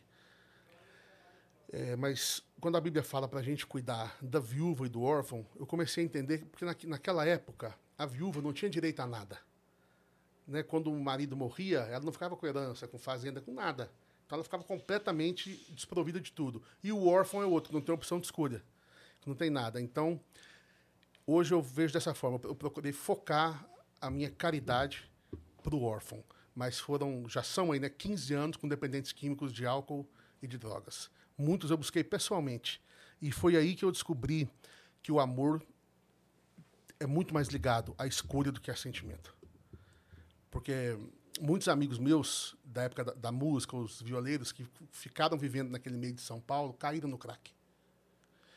E às vezes eu vinha buscar o cara, ele estava rebelde. Eu vinha pessoalmente buscar, ele tentava me agredir, ele estava cheirando mal, carregando coisas. E eu não amava ele, de fato, de coração. Mas eu abraçava ele e falava: Eu amo esse cara, eu amo essa vida e colocava ele no carro, meio à força, levava para Belo Horizonte, e eu acabava amando mesmo. Mas não era aquele primeiro impacto de amor, não. Então, por isso que eu descobri que, eh, no casamento, inclusive, o amor para mim está mais ligado à escolha do Com que a certeza. sentimento. Eu não acordo todo dia eu sentindo apaixonado, não, amando, não. Mas eu escolho amar. Uhum. E depois se transforma em sentimento. Sim. É muito importante isso. Porque às Com vezes as certeza. pessoas têm a ideia de que é, vai ser sempre o conto de fada do namoro, né? É, porque se você também ficar esperando, ah, vou sentir no coração de ajudar uma pessoa, esse sentimento não vem nunca. Vai lá, pô, vai lá e pega e faz. Sim. Depois que você Sim. vai é, sentir no depois você coração. sente. é, você sente é, recompensado. É. É. Eu tava lendo outro dia, até dei risada aqui, um cara postou da caixinha de pergunta dele, que o cara mandou pra ele assim, é, ah, como é que faz depois de tantos anos de casamento? Porque já não tem mais o, o, o mistério, né, na minha esposa. Aí ele falou assim, meu amigo, mulher não é série da Netflix que tem te, que te dá mistério, não. Você vai lá, faz o que você tem que fazer e fica quieto na com tua aí. Eu dei muita risada. Porque mulher não é série da Netflix pra te dar mistério, meu amigo. É, é, muito bom, é isso aí. É isso, é, mas é essa escolha mesmo, diária, né? De você... Diária. Eu decidi estar Diária. com essa É, pessoa. E o ma- maior erro, assim, que as pessoas cometem é casar para ser feliz. Cara, se você não for feliz sozinha, você não vai ser feliz com ninguém. É Uhum. Sim. pelo contrário. Quando você junta com outra pessoa, ela vem cheia de problemas, de defeitos, sim. que você vai ter que ter uma paciência gigante para ir cedendo aquilo lá todo dia. Né? Então, aprende a ser feliz sozinho. Você casa depois mais se- pra fazer o outro feliz, né? Pra servir o outro do que por você. né? Certamente. É Certamente. muito mais pelo outro. É. Casar não é escolher uma. Eu, no caso, que, que sou da monogâmico, né? Uhum. Casar não é escolher uma mulher, é abrir mão de todas as outras. Então, já parte desse princípio. Sim. E quando você escolhe amar, ser fiel se torna um prazer e não um peso. Exatamente, com certeza. Agora, quando você fica esperando o sentimento do amor, ser fiel se torna um peso. Sim. Tem uma, uma frase de Chesterton que eu não vou saber aqui para esses líderes falar, mas ele diz assim: que é, o preço que se paga abrindo mão de todas as outras mulheres é muito pequeno pela honra de se ter uma companheira. Com certeza. É muito pequeno o preço, né, de você abrir mão de todas as outras. Sem dúvida. Porque você ter alguém ali do teu lado, parceira, que tá junto, que tá batalhando com você, que vai estar. é, vai enfrentar a hora que você tá doente, a hora que você tá, não tá bem, a hora que você tá mal-humorado, a hora que você tá. Porque, é, principalmente a gente que vive de uma imagem, né? Você mostra a sua parte legal. Você não vai no Twitter pra xingar, você vai E no dos Twitter dois pra jeitos, né? piadinha. E dos dois jeitos, você acordar com uma pessoa que acorda muito feliz todo dia também te incomoda.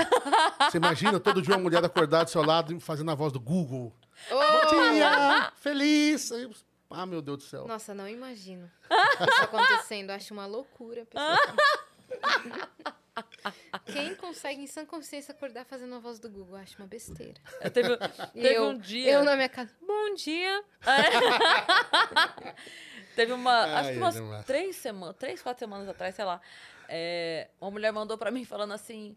Ai, senti que com o convidado tal você estava mais quieta. O que aconteceu? Eu falei, eu estava mais quieta nesse dia. O que aconteceu? Estou vivendo mais um dia. É, tem dia que você tá mais assim, tem dia que você tá menos, tem dia que a energia É, tá claro. Eu duvido que aquela pessoa chega no trabalho dela e fica assim, e aí, sério? Ei, caramba, como é que foi o seu dia? Ah, foi Aí excelente. a família, como é que tá? Aí a profissão? Ah, cala a boca. É isso aí. Ó, a gente tá cheio de perguntas na, na- Jura? Vamos- no vamos ler, WhatsApp então. e na Eu, plataforma. Cezinha, eu preciso te falar. A Yas, a, a, a Mar sabe do que eu vou falar agora. A Ah. Yas tem uma nova fase da Yas que aconteceu depois que ela foi no kart.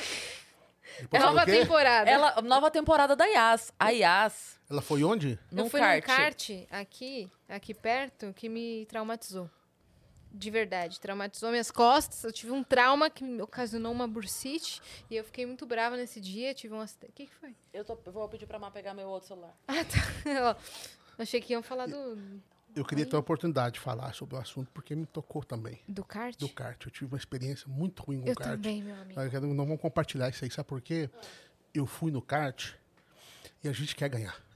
É. A gente quer correr. Eu queria só correr. Só que o kart, o kart era para até 120 quilos. Eu já tava com 145. Ah. Eu tinha 14 anos. O último cara me passou oito vezes. Último, passou oito vezes. E você lá, tem? E eu lá dando o que tinha, né? Falei, nunca mais um na trauma. minha vida. No meu caso, o meu kart nem funcionou. Ele. Na, na curva teste, sabe? Na rodada Sei, teste, né? ele parava a cada curva. Aí eu fui pedir ajuda pro, pro instrutor, falou: Ó, meu carro tá parando. Problema seu, eu não sou mecânico. Plau. Ele me ligava e eu ia. Aí o cara que tava atrás, meu amigo que tava sem freio, porque o carro dele estava sem mecânico no kart, Ah. sem freio, bateu em mim com tudo atrás. Eu tive um chicote. Tive que tomar remédio um mês.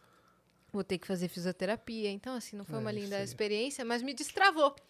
Eu não sei o que aconteceu, mas naquela semana, a Yas chegou, ela começou a falar umas coisas assim. Muito engraçado. É, não, mas não é que ela não era engraçada antes. Não é nesse sentido. Não da comédia em si, mas eu tô falando de reações para as coisas que nem ela falou agora. Ah, essa pessoa, eu duvido que ela não sei o quê. E ela, ela destravou um revolts, um Yas revolts, que é muito engraçado. Ontem a gente tava no carro, o que, que foi que rolou? Que você mandou uma assim também? Não sei o Ai. que, não sei o que, não sei o que. A gente começou a rir muito. Porque é muito engraçado. Porque a Yas é um doce, um doce de Mas menina. eu sou um doce. Então, quando ela tem esses momentos assim, é muito engraçado. A gente se mata de rir com É. ela. Duvido que essa pessoa É, faça isso. e eu falo só verdades. Só verdades. Não Só trabalhamos verdades. com mentiras, tá Só certo. verdades. É, muito só engraçado. verdades. Mas assim. Daqui, meu amor. É que aquele dia eu briguei. E de fato sou bem tranquila. E aquele dia do kart, meu, depois que tomei vários dessa, dessas. meu, eu não sou mecânico, eu pe- pedi ajuda pra sair, porque o motor é quente aqui e não pode sair assim, né? Porque senão você queima o seu braço no motor. E eu não, não tava conseguindo sair assim. Aí eu pedi ajuda pro cara pra sair, Ai, ele falou: Deus. Não. Você acredita, Cezinha? Largou ela lá. Me largou. Aí eu, eu que já tava com uma pancada, Levantei com tudo, aí fui lá brigar, pedi meu dinheiro. E ganhei dois vouchers ainda. Ah, é. Ah, você falei, vo- então você pode voltar. Ah, eu falei Ah, ela assim, é pode voltar porque eu vou o outro, adorar outro lado do pescoço agora. É, falei, não vou adorar. Meu amigo que tava sem Ó, freio tá acabou batendo, vouchers? quebrou o nariz. Você tá com dois vouchers? Vamos Tô. voltar juntos. Vamos. Porque você vai correr os mesmos riscos e eu vou ser humilhado novamente. Eu vou poder ganhar de Você você. vai poder ganhar de mim, vai se sentir muito bem com Vamos isso? só eu e você na, Tá na rodada. Só eu e você. É, tá bom. Você se machuca, eu fico humilhado. Pronto. Se meu carrinho não funcionar, eu tenho mais 15 pra pegar. Exatamente. Tá bom, fechou. Muito bem. Vamos voltar Vamos lá. lá. assim. Ó, não o voltar mandou isso. mensagem aqui. Vamos lá. O Acreano trabalha com a gente. Ele é o responsável dos memes dos estúdios Flow. O Acreano. Ele mandou aqui. Boa pergunta ele mandou. César, e a casa do Gustavo Lima que parece a Casa Branca? Você já se perdeu lá dentro? A tua casa também é gigante assim? Vocês poderiam mandar um feliz aniversário pra Vitória, que faz 21 anos hoje? Tá, então calma, uma coisa de cada vez. Primeiro um aí, abraço Acre. pra Vitória. Vitória, parabéns, Feliz felicidades. aniversário. Parabéns, Muito bem. Vitória. Aí ele perguntou da casa do Gustavo Lima, que parece a Casa Branca, se você já se perdeu lá dentro e se a sua casa é gigante também. Não, um dia, um dia eu dormi no, quarto de, num, quarto de hóspedes lá, aí ele mandou mensagem, estamos tomando café aqui. Aí eu peguei, saí do quarto, andei, andei, assim, meia hora. Aí eu falei pra ele, amigo, manda a localização aí, pelo amor de Deus, de onde vocês estão, que eu vou chegar. é grande, viu? Tem que ligar o ex pra ir no banheiro, né? É, Banheiro da casa. E vai assim. Ah. o Gustavo é um querido, viu? Um- Gustavo Lima, vem querido. aqui bater um papo Gustavo com a gente. Lima, pra gente acreditar. aqui. Nós queremos você Duvido, aqui duvido que você venha, Duvido. duvido. Duvido Não, você não tem macho pra isso não, vem nada. Eita, já cobrou o cara. Falando em cobrança, o Gustavo mandou uma mensagem aqui, o Gustavo lá de LA, falou assim: o negócio da Cris ganhar o povo a, a cada 20 segundos, na verdade, é mais uns tipo uns 5 segundos, porque ela não respira. Ah, Adoro já, vocês. Esse, eu já viu meu show. Eu não, eu falo muito rápido. Ela fala no 2x do WhatsApp. É. Eu- quando eu mando áudio, é porque eu, eu mando áudios, assim, muito cautelosos para as pessoas poderem. Mas quando eu mando mesmo assim, se a pessoa botar no vezes 2 ela, ela Não ouve só. É isso. Aí. ah. E aí ele falou isso porque eu realmente, quando entrego o texto, Então não é a cada de 5 respirar. segundos. Aí a cobrança vem agora. Grande César, quando vem para Los Angeles? Vocês só vão para Miami New York, e New York? Um beijo. Gustavo. Ah, que bom. Los Angeles. Tem agenda pra. Tem uma agenda em julho agora. Olha! Mas não tem Los Angeles, não. Los Angeles não rola muito. Se Não rola Los. Angeles não rola muito, não. A gente vai passear. Ah, vai pra. Vai pra... Não, falando pro Gustavo, né? A gente Aham. vai fazer show, mas a gente pode ir passear. Exato. seu Aí vocês convite. avisam nos stories lá pra Seu ele, convite. pra ele É poder levar vocês nos É restaurantes isso. bons. Vai levar, Show. vai levar a Maitê na Disneylândia? Maitê já foi bastante, viu? Na Disney. A Maitê, ela já rodou, ela tá com, vai fazer quatro anos, ela já- já rodou 9 mil milhas de motorhome. Caraca! Caramba! Desde a gravidez, ela já tava rodando. Caraca, hein, Maite? Vai ter muita história pra contar. Olha. E eu, quando, qua- antes de cantar, eu fazia animação infantil de festa, né? Na época do teatro. Hum, E acontecia muito isso comigo, de chegar e. Cheguei numa casa, às vezes tinham quatro crianças fazendo animação para elas. Pô, não tem como, cara, não dá liga, não dá vibe e tal. E outra coisa, como é que você fantasiar de palhaço com a fantasia vagabunda agrada a um menino que com oito anos já foi cinco vezes na Disney?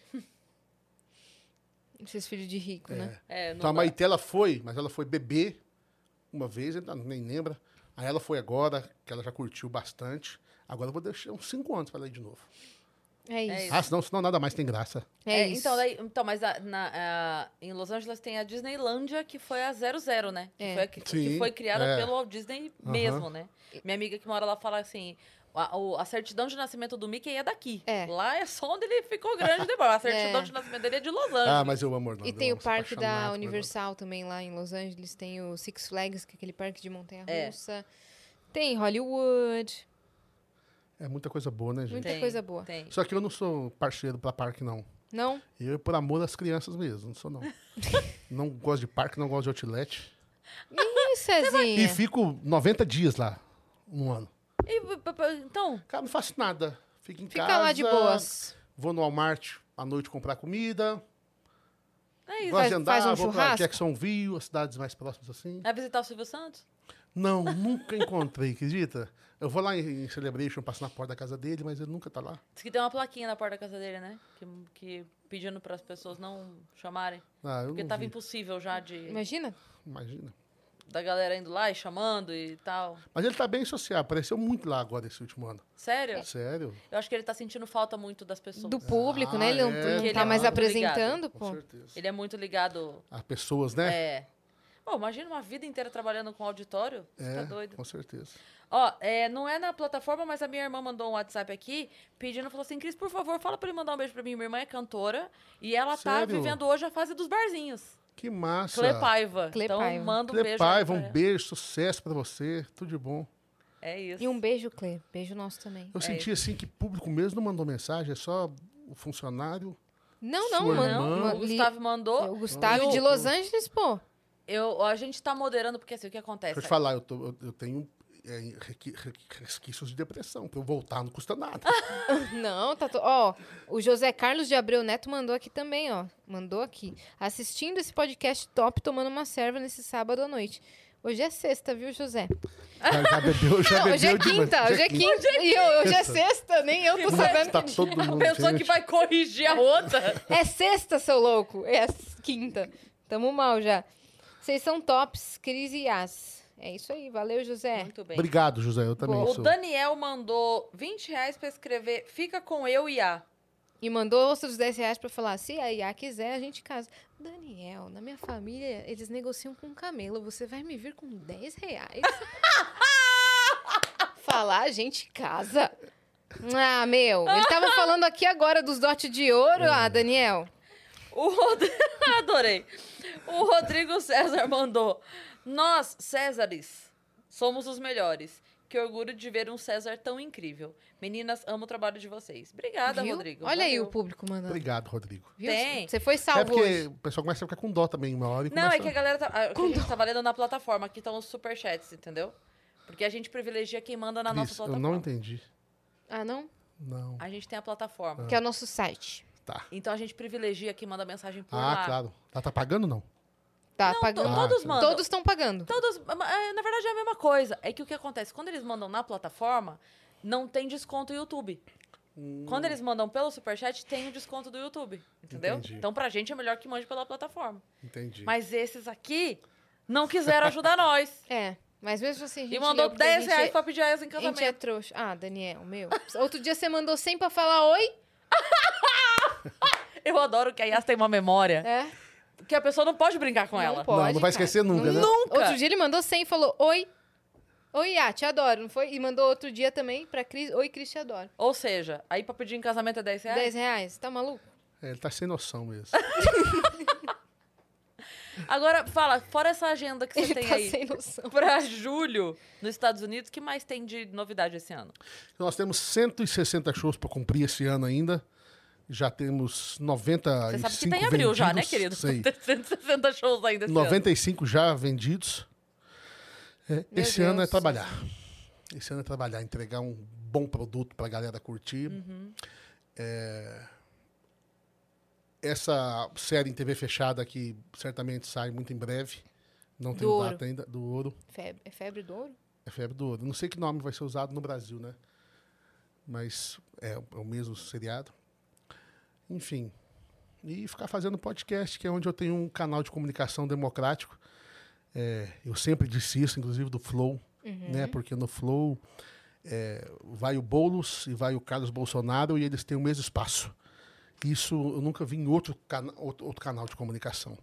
É fantástico. E esperar a presença ilustre de vocês para me assistir uma hora. vai Nossa, ser uma honra meu muito Deus. como é que grande. tá a agenda de São vai Paulo? E é você me convidar para ir na sua casa tomar café com seu pai. Ah, fechou. Então tá convidadíssimo. Quando, quando tem agenda em Vai- São Paulo? Vai rolar. São Paulo, não lembro nada de cabeça agora, Tá. mas São Paulo Sempre tem. Vai ter um Vila Calta, não sei a data agora. Porra, então Fechou. é nesse aí. É nóis aí. É nóis. nesse aí Não que a gente convida que vai. a gente vai, tá? A Não, gente vocês vai mesmo. A gente é sem noção A mesmo. gente é doido. vai.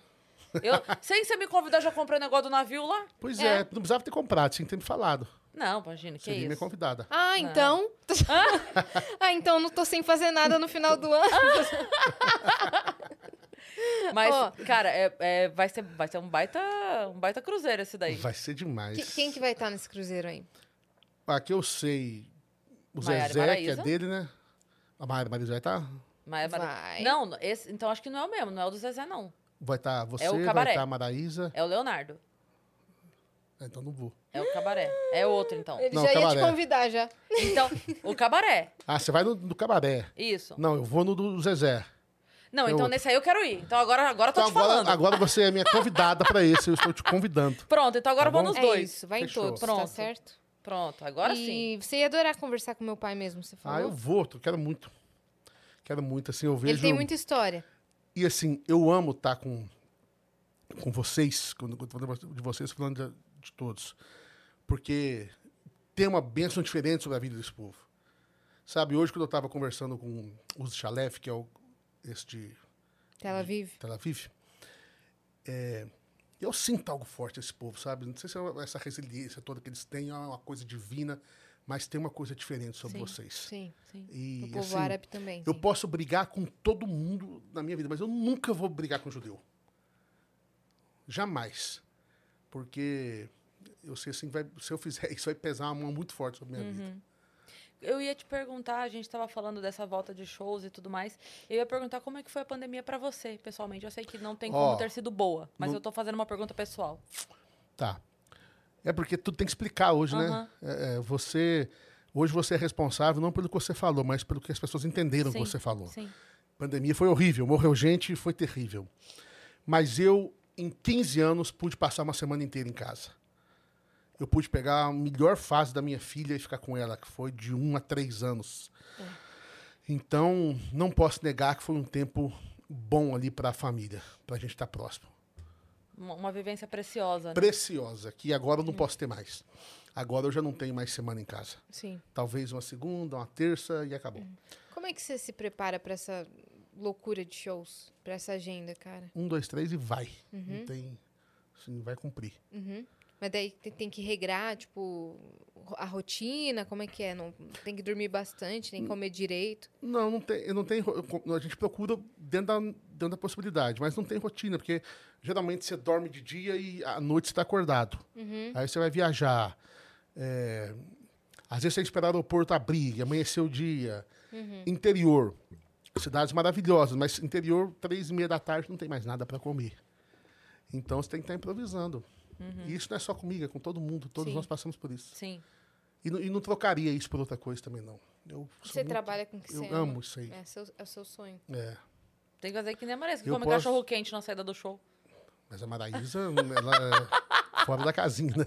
Ela é muito se você, doida, se você tá, cara. Se você tá horrorizado com as coisas que ela come, você vai ver as coisas que ela bebe. Aí você vai ver. que- Eita! Maravilhoso. Tem mais um superchat aqui. Do, do... Manda. Ó. O José Carlos de Abreu Neto, ele mandou 100 reais. Ih, Asi agora. Mentira, não é pra você não. Ah, Ele tá. só escreveu aqui. É quinta, mas adoro vocês. Vocês são foda. O cara que falou que era sábado e E aí você foi e eu falei que era sexta. E hoje é quinta. Pelo tamanho do erro que ele cometeu, eu acho que ele pagou pouco. Oi, manda de novo. É que ele já tá aqui, ó. Ele já tá no sábado. É. Ele Pô, Amanhã que ele vai descobrir que gastou 150 reais pra, Exatamente. pra errar ele o dia. Aí ele vai. Aí ele vai chorar. E no- normalmente você consegue passar quantos dias se- da semana em casa? Um ou dois. Geralmente, segunda, terça, passa em casa. E aí nesses dias você consegue levar pra escola? Como é Sim, que é? aí eu Aí faz o papel todo. É. Me esforço, assim. Procuro dormir também, né? Aproveito pra dar Uhum. uma dormida, mas daí essa parte, vou buscar na escola, fica louca. Na escola, o que é que vai nesse carro, Hum. pai? Você Aí tem que parar, comprar pipoca, é, comprar churros. Aí você tem o sentimento de estar aproveitando um pouco sua própria casa? tenho. É foda isso, né? É. Tenho o sentimento de. E principalmente, assim, ó, na idade da sua filha, ela não vai entender isso hoje. Mas tudo passa muito rápido. Né? Tudo passa Sim. muito rápido. E às vezes eu tenho essa, sensa essa sensação, assim. Olho e falo, caramba, passou e eu nem vi. Isso com a Maitê, né? Eu tô louco pra ter outro bebê logo, porque assim. Vocês viver- pretendem ter outro? Viver o que eu quero, né? Viver aquilo de novo, porque assim, a Maitê já daqui a pouco tá largando o bico. Né? Sim. Hoje ela ainda quer, quer dormir comigo, quer Uhum. ficar perto. Mas daqui a pouco não quer mais. Que é sim. Que é sim, a menina é mais ligada com o pai. Sim. Ah, mas não chega uma hora que não é mais. Não, mas calma, tem tempo ainda. Mas sempre vai ter essa admiração. Tem Sempre, tempo É, ainda, sempre vai ter essa, essa- querer a companhia. Sua filha pode ter 30 anos, ela sempre vai querer te escutar, tomar café com você, tudo mais, jantar Obrigado, com você. Ian. Pô, sim. Pô. Eu sinto isso pelo meu pai. Você é exceção. Não. Mariana, Mariana, como é que é comigo? Você ainda quer sentar tomar café comigo, conversar comigo? Denúncia! Casos de família. Você não para em casa. Cezinha, juro, no domingo, ela tava em casa, tava ela e o Vitão lá, aí tava no sofá. Aí eu fui sair pra fazer show. Eu tava. Sabe quando você tá arrastada? Sei. Assim, eu falo, "Não, um dia, me dá um dia só. Assim, louco pra alguém ligar cancelando. Nossa. Vai ter. Nossa! Aí eu fui sair e falei pra eles, juro. Eu falei assim, falei, cara, obrigada por vocês estarem aqui aproveitando minha casa. Porque eu tô com uma dó de estar pagando esse aluguel à toa. porque eu não moro aqui. Pô, Eu então venho- vamos todos, vou passar o endereço a todos os viajantes. Vamos aproveitar a casa da Cris. Fazer um vamos churrasco. fazer um churrascão lá? Isso. Na hora. Fazer um churrascão lá. E quando você chegar domingo à noite, vai estar tudo lá pra você limpar. Nossa, mas dá um desespero isso. A minha mãe, eu, lembro que assim que eu comecei a ganhar um pouquinho e começar a melhorar um pouquinho minha casa, ela falava assim: agora que você tá deixando a casa boa, você não para mais na sua casa? É isso E aí, você bota um sofá bom, não tem tempo de deitar no sofá? Pô, eu tô É tentando ao máximo parar um pouco. Um pouco por É, né? semana. Mas eu parar hoje casa. também, hoje, hoje também eu sou muito consciente, eu acabei, minha casa tá ficando pronta agora. Nós já estamos morando, né? Mas nós estamos porque, porque eu, eu cometi um grande erro no passado, passado recente. Eu queria, Ontem. é, eu, eu queria fazer a casa dos sonhos. Aí eu vi um filme e eu, e eu tenho outro problema, porque eu quero morar perto da minha mãe e dos meus irmãos, então tem que ser ali, naquele condomínio. É, Aí Belo Horizonte. Belo Horizonte. Aí eu tava vendo um filme, que é um filme assim, que uns velhinhos vão fazer a última festa, vão pra Las Vegas, tá ligado Sei. que filme é esse? Sei. É. Aí eles alugam uma, uma suíte no hotel, e nessa suíte tinha umas piscinas vermelhas dentro do quarto, sabe? Aham. Aí eu fiquei aqui na cabeça, falei, quero fazer a casa dos meus sonhos, vai ter uma sala, no meio da sala vai ter uma piscina vermelha, e vai ser assim, vai ter um estúdio lá pra mim e tal. Peguei e fiz três anos construindo. Aí beleza. Quando ficou pronta, eu comprei todos os móveis de uma vez só. Falei, eu tô viajando, vai lá, coloca tudo, eu quero tudo, eu quero tapete, quero decoração, não quero ver, quero que coloca.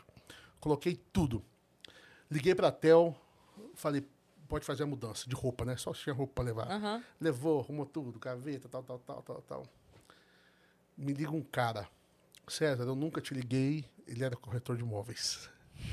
Eu nunca te liguei porque eu não vou ligar para ficar te incomodando, levando alguém para ver sua casa que não queira. Mas eu tenho uma pessoa que quer comprar sua casa. Aí eu falei, bom, quanto que ele paga? Ele paga tanto. Ah, não, por isso não. Se fosse tanto, eu venderia. Aí eu superfaturei. Porque você não queria vender. Eu não queria. Eu pedi um preço que eu não queria. Que a pessoa. Aham. É. Passou um pouco, ele vai ficar com a casa. E eu, tenho, eu herdei um negócio do meu pai, assim, que é dar palavra e não voltar atrás. Eu falei, meu Deus do céu. Aí eu falei, mas olha, é, essa casa vai dar um ganho de capital muito alto. Eu não posso. Eu não vai, o meu imposto vai ser muito alto.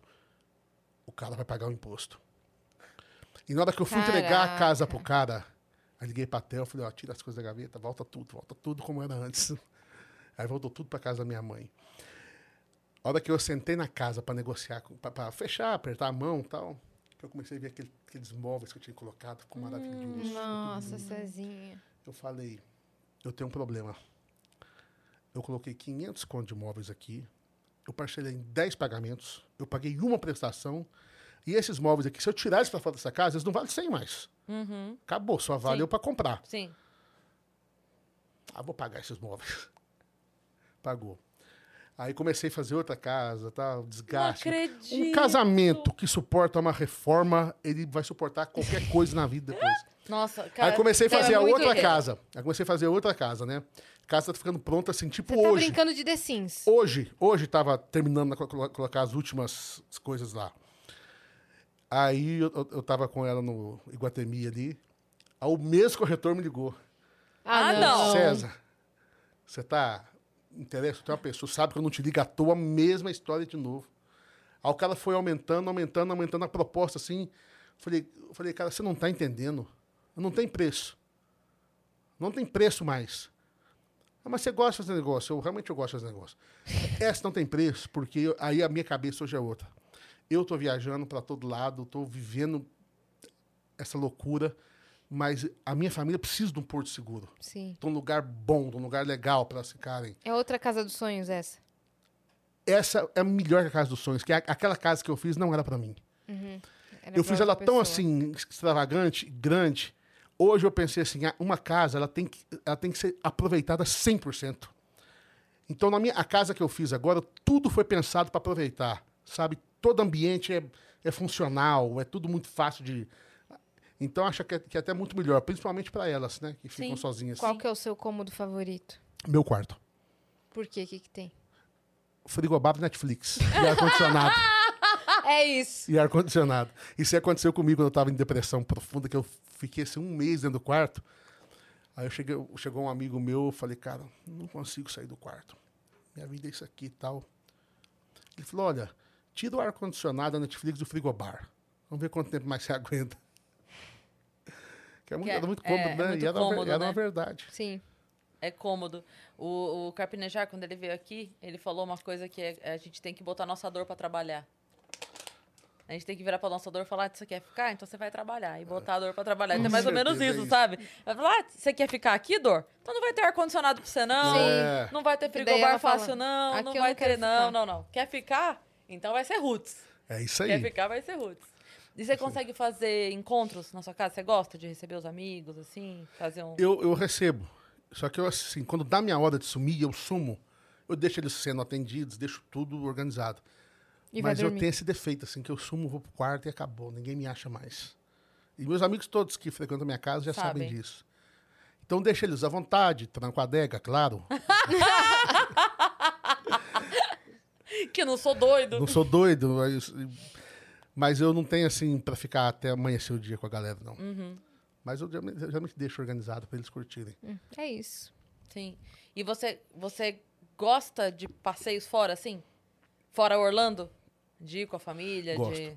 Ó, o melhor dinheiro que eu gastei na minha vida foi em viagens. E o pior dinheiro que eu gastei na minha vida foi das porcarias que eu comprei em viagem. Coisa que você nem Fazendo usa. compra. Não, esquece. Uma- Era uma, era uma ignorância. Trazia aquele tanto de mala, aquele tudo não virava nada. Agora, o que eu gastei com gastronomia, com experiências, com passeios, esse foi, foi a melhor coisa. E a coisa que eu mais gosto hoje, assim, a experiência que eu mais gosto de ter é viajar. E assim, a gente decide tudo em cima da hora. Ah, vamos para tal lugar? Vamos. Pô, tem um, um, um- um resort lá na Patagônia. Vamos lá conhecer? Bora, olha para amanhã aí, vamos embora. Que demais. É isso, e- isso é um negócio assim que eu disse que o dinheiro não traz felicidade, mas o dinheiro traz um conforto e principalmente que ele traz para mim um conforto geográfico. Claro. Isso eu agradeço muito a Deus por você poder estar onde você quiser, a hora que você quiser. Né? Se eu não estiver trabalhando, eu posso Sim. sair daqui para onde quiser, Sim. sem se preocupar. sem se preocupar. Isso é bom.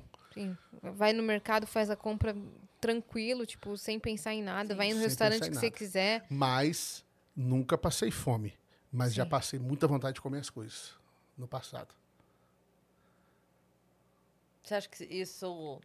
Você tenta compensar isso hoje de alguma forma? Já tentei, já É. tentei, mas já estou curado disso.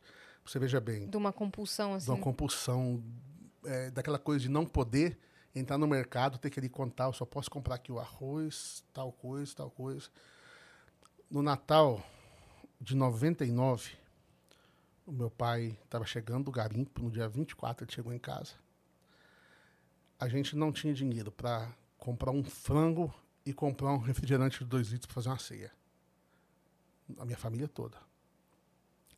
E quando foi no meio da tarde, meu pai conseguiu ir no açougue lá, conversou com o cara e comprou ali meio fiado tal, e a gente fez uma, uma jantinha.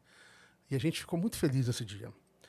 Uma década depois, Natal de 2009, a gente estava ali na Quinta Avenida, ao lado da igreja de São Patrick, num triplex, todo de vidro, com chefe francês, com dois funcionários à, no- à nossa disposição, eu, meus dois irmãos, cunhadas, só a gente. Aí eu sentado lá com meus irmãos, eu falei, vocês lembram de 99? Quando o pai chegou de caravã lá do garimpo, a gente não tinha nem como fazer a ceia. Vocês estavam muito tristes aquele dia? Não. A gente, tá, a gente ouviu música lá, a gente conversou, contou piada, a gente estava feliz. E hoje nós estamos felizes aqui também, né? Estamos. Quer dizer, o nível de felicidade nosso não mudou. Era o mesmo. Mudou só o- o- geograficamente, o Sim. ambiente e as coisas que tinham. Sim. Uhum. E não falta, né? E, e, e, e para dizer a verdade, estava pior, porque não tinha meu pai, né? Sim. E minha mãe lá com a gente. Sim. Sim.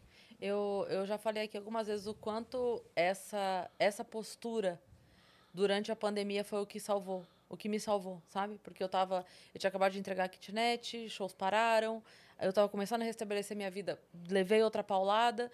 Tava na casa da minha mãe, dormindo num colchão no chão e minhas roupas estavam em três sacolas no corredor. E a gente era feliz. A gente estava feliz ali. A gente fazia eh, noite do pastel e era legal e era divertido e a gente, sabe, jogava nossos board game e era gostoso. E aí, então, é exatamente esse sentimento que você falou. Hoje eu olho a família reunida e podendo comer num lugar legal e podendo fazer alguma coisa. O sentimento é o mesmo. Sim. Cris, Mudou a a, minha- coisa. É. O meu, o meu lema hoje de vida é minimizar os meus prazeres para ser feliz com menos coisas. Porque quando eu comecei a poder fazer as coisas, eu só tinha prazer em coisa muito extravagante. Se eu não fosse para Nova York, eu não tinha prazer, a comida não era a mesma coisa.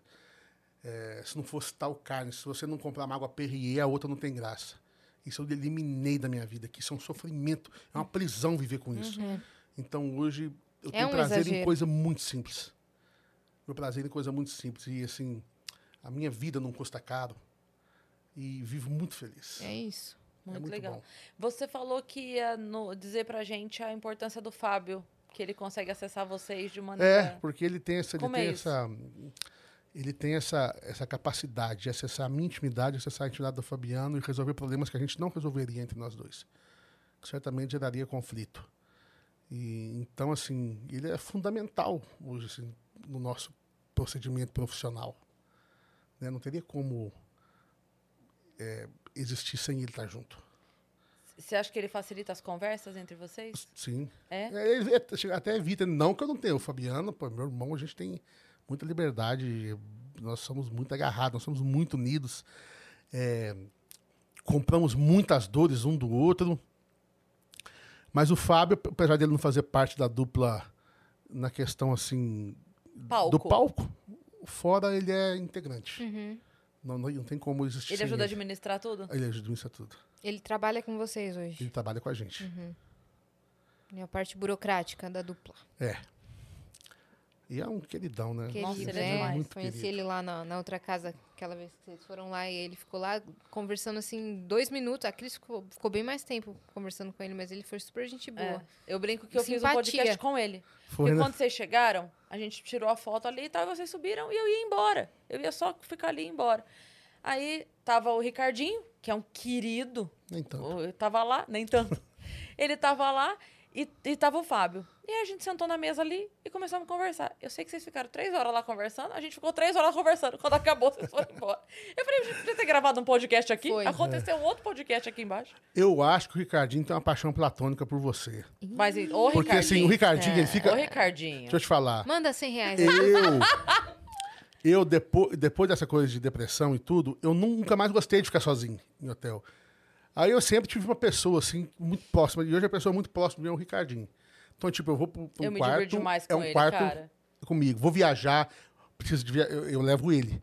Vou para vou os Estados Unidos, levo Seu ele, a mulher direito. dele. Sim. né? E ele, a mulher dele é maravilhosa, uma querida, um amor de pessoa. Então o Ricardinho, assim, ficou meio que minha sombra, né? E a gente chega, e a gente chega do, do, do show assim, vai pro quarto deitar, né? É, pede uma coisa saudável pra comer, um x-tudo, sei lá. ele deita na cama e vai. Cris Paiva, vou ver se você colocou stories. Você colocou... Ih, Ricardinho, pegou no pulo. Então Cara, trate de colocar mais stories Ele pro é, muito, Ricardinho. ele é muito querido. Eu dou é muita risada com os stories dele. E eu fiquei zoando ele aquele dia. Eu falei, você te fez de motorista também pra trazer ele aqui? É, é isso. Fiquei zoando ele. Ele falou, pra todo lugar que ele vai, eu vou e levo e fico Fofo. junto e tal. É ele é muito verdade. querido. a gente sempre É muito querido. liga pro Ricardinho, pode viajar. Como é que tá seu visto? Da Areta, tá pronto? Tá, então vambora. Vamos pra- pra onde? Bora, bora, bora, bora, bora. Aí o carro vai pro aeroporto. As nossas demais, viagens são todas assim. demais. Que legal, tudo de última hora, assim. É muito bom. Ótimo. É bom Nossa, ter a gente gente chega sem assim. hotel, às vezes sem nada. Nossa, Quando super chega, legal. quando vai pro, pro norte, que não tem nada lá, a gente chega lá, bate perna. Isso é muito Aí vai gostoso. com Eu emoção. amo. É com emoção. Com emoção. Sim, É. sim. Pô, Cezinha, adorei, meu, sua Também. presença. Gostei muito. Foi muito legal. É, não sei se eu tomei muito hidromel, acho que eu não entreguei muito do que eu poderia ter entregue Você não hoje. entregou? Você tá doido? Mas estou muito feliz. Foi uma experiência incrível bater um papo com vocês. Foi demais, vocês são cara. muito mais pessoalmente do que a gente vê pelo Poxa, YouTube. Vocês são incríveis, obrigada, assim. Obrigada mesmo. Eu sou admirador de vocês. E a gente é, é sua Sou mesmo, de admiradora também. De verdade, assim, obrigada por ter vindo. A gente adorou o papo, cara. Sim. Era um papo que a gente tava Sim. esperando e pode ter certeza que você entregou muito mais do que você Com estava esperando certeza. de você. Com Ah, certeza. Então tá bom. E ó, só pra te falar, Yas, é, o, o Daniel mandou mais 50 reais e escreveu assim: Eu sei que 100 reais não paga nem seu sorriso. Caramba, Daniel? Não pagou. Esse 50, esse 50 aí. Vou dar meio sorriso pra ti, Daniel. Ó, eu preciso printar essas mensagens todas que esse cara tá mandando pra ela. E eu, eu quero lá ouvir a resenha do pai dela. Lendo essas mensagens. que ele- Agora, é. Esse cara serve. Ele se diverte, Ele ele, se se diverte, ele é muito Meu engraçado. pai Ele ali ia adorar. diverte. Ele ia falar: que, que, tá louco, amigo? Ele ia falar, amigo. Imita, imita o seu pai pro Cezinha, aquela quando você fala dele encontrando pessoas, pra ele ver. Meu pai encontrando pessoas no shopping. Estamos no shopping, qualquer pessoa passa na frente dele, ele fica assim, ó. Aí a pessoa. Conheço. Do nada. Aí a pessoa. É? E, e o shopping na Zona Norte, num bairro ali super conhecido, assim, tipo, sei lá, no Lausanne. Você, você mora aqui no Lausanne. A chance dela morar mesmo é, grande, alta. né? Grande. Ela, moro. Eu tenho uma loja de imóveis, já te vi passando em frente. Onde que fica? Em frente o Bergamais, em frente o, Tirma, o Trimais. Eu já passei mesmo. Te conheço, linda. Maravilhoso. De que família você é? Sei Queiroz. Queiroz, nossos vizinhos no Líbano. Meu pai inventa, inventa. Só que tem vezes que dá errado. Aí ah, ele chega e fala pro cara: Te conheço. Me conhece da onde? Você mora aqui. Não, cara, eu moro, eu moro lá em Cuiabá. Teu irmão. Teu irmão mora aqui. É verdade. Teu irmão, igual, amigo, igual. Eu tenho uma loja de imóveis. É captação de clientes. Tá certo. Ah, é demais, incrível. Incrível. Maravilhoso. Te conheço pra todo mundo. Daí eu descobri que eu faço a mesma coisa que meu pai. Porque alguém sobe no palco lá no, no Vênus, eu falo o quê? E a. Não, Cezinha, eu preciso te falar. Te A conheço! Eu, eu, assim, ó. é, eu tenho uma péssima memória pra rosto, assim. Então, eu, eu fico sendo a escrotona, porque a Yas tem uma memória que é impressionante. Ela lembra. Não é que ela lembra que já viu a pessoa. A pessoa chega pra tirar foto, ela fala assim: Ah, você é o Rafael, né? Você é o Rafael que, que tem o avatar, assim, com uma casa vermelha no fundo? Eu lembro, você mandou pra mim falando que a tua mãe vinha com Cara. você, ela não veio? Eu falo assim, meu Deus do céu, eu vim. E agora eu falo o quê? Eu falo O que pro Rafael? Eu falo, oi, Rafael! Prazer, eu nem não, não te conheço. Mas eu tenho essa memória. Também só tenho dois fãs. é Lembrar sim. dele, né? Imagina. É isso sim. Cezinha, muito Obrigado, ó. obrigada. Gratidão. Muito, muito, muito muito obrigada. feliz. Obrigado. Pelo carinho com a gente, por ter feito esse corre aí, que eu sei que não foi fácil É. pra estar aqui com a gente. Obrigada mesmo. um Tenha uma boa noite de sábado, tá? É isso. Quero dizer que eu te admiro muito, tenho um carinho gigante por você, assim, genuíno, É mesmo. imenso. Por toda a tua família, Fabiano, Fábio, sua, sua esposa, sua filhinha, todo mundo, assim, é, é, é, é muito gostoso ver teus stories. Você postou no parquinho hoje com ela, hoje, ontem, sei lá, que você postou no parquinho com a sua filha. Foi sábado. Tá vendo? Eu, cara, eu adoro ver vocês ali. Eu, assim, acho lindo a relação que vocês têm, sabe? Essa, essa, essa, como é que eu vou dizer? Essa proximidade tão grande que permite a brincadeira. Isso eu acho muito saudável, de verdade, eu acho mesmo, sabe? É assim, é, eu, eu até respondi uma vez no tweet que alguém tava zoando, falando alguma coisa, eu falei assim, gente, é uma brincadeira. O Cezinha é casado, muito bem casado. a Graças gente a brinca exatamente porque É, pode pela brincar. segurança sim. que tem. não É, tem exato. Então, assim, se houvesse qualquer desconforto, não seria uma brincadeira. Qualquer maldade ali. Né? é. Se, se houvesse qualquer maldade, a brincadeira não seria possível. Só é possível porque é uma grande brincadeira. E eu acho lindo vocês terem esse relacionamento que permite essa, sabe, rir junto, Sem fazer uma dúvida, palhaçada. Às vezes a pessoa tá do lado, lendo Exatamente. junto. Sim, e dando rindo risada. junto. E dando é. risada. É. Então, cara, isso é incrível, eu admiro demais, assim, a, a maneira saudável com que vocês lidam com isso. E toda a sua família, Fabiano, Fábio, que é um querido, eu sempre posto lá amém nos posts dele, que ele posta. Quem concorda, coloca amém. Sempre boto lá. Então, é, meu carinho a você é gigante e se estende pra todo mundo. Obrigado, obrigado, Cris. É, recíproca é verdadeira. E queria te dizer tudo, mas as coisas que eu quero te dizer não pode ser aqui. Mas agora vocês vão ter Ah lá, o bastante povo, tempo. Levanta a É. hashtag agora. Ah, meu Deus do Mas céu. eu queria dizer que eu nunca mais vi o Cezinha curtindo nada do Sérgio Maroni, né? Quem é Sérgio Maroni? Ah, também não conhece, É né? conhecido? É conhecido. Os tomates. Vocês botando. Muito amiga você no dia lá do Ah, essa zoeira é muito boa. Meninas, Ai. muito obrigado. Sigam o Espero César. Menotti em todas as redes É sociais, tá mesmo. certo? Ó, peraí, rapidão. Siga nas redes sociais. Tem Arroba lançamento, Os? Menotti. Música nova com participação do Gustavo Lima. aí você Incrível, me inclusive. quebra. Tá em todas as plataformas. Compartilha aí, gente. Pelo amor de Deus. É Tem que isso. ficar entre as 10 aí por mais tempo. É Você isso que aí. tem um relacionamento ioiô, você que sofre na mão daquela pessoa que vai e volta, ouve essa música e É isso. chora em posição fetal. É isso. e você que ficou Vai até aqui, já se inscreve no canal do Vênus, que a gente acabou de completar 700 mil, mas a gente tá rumo a um milhão, então. E a gente vai dar uma festa de um milhão, tá certo? Já tô prometendo aqui. Quem então vai se cantar? inscreve aí. César Menotti. Menotti e Fabiano. com certeza. Com certeza estão confirmados. Mara Maraísa. Claro. Xuxa tá confirmada também. Estamos confirmando pra pessoa não poder. é isso. Depois, não se a pessoa é, não for, fica feio. Fica feio. Então vocês vão sim, tá certo? Se inscreve aí, sigam arroba Vênus, o Vênus Podcast em todas as redes sociais. E sigam também a gente nas nossas redes sensuais, pessoais. Exatamente. Cris Paiva com dois S e As e Assine. Tá bom? Beijo até amanhã. Um beijo.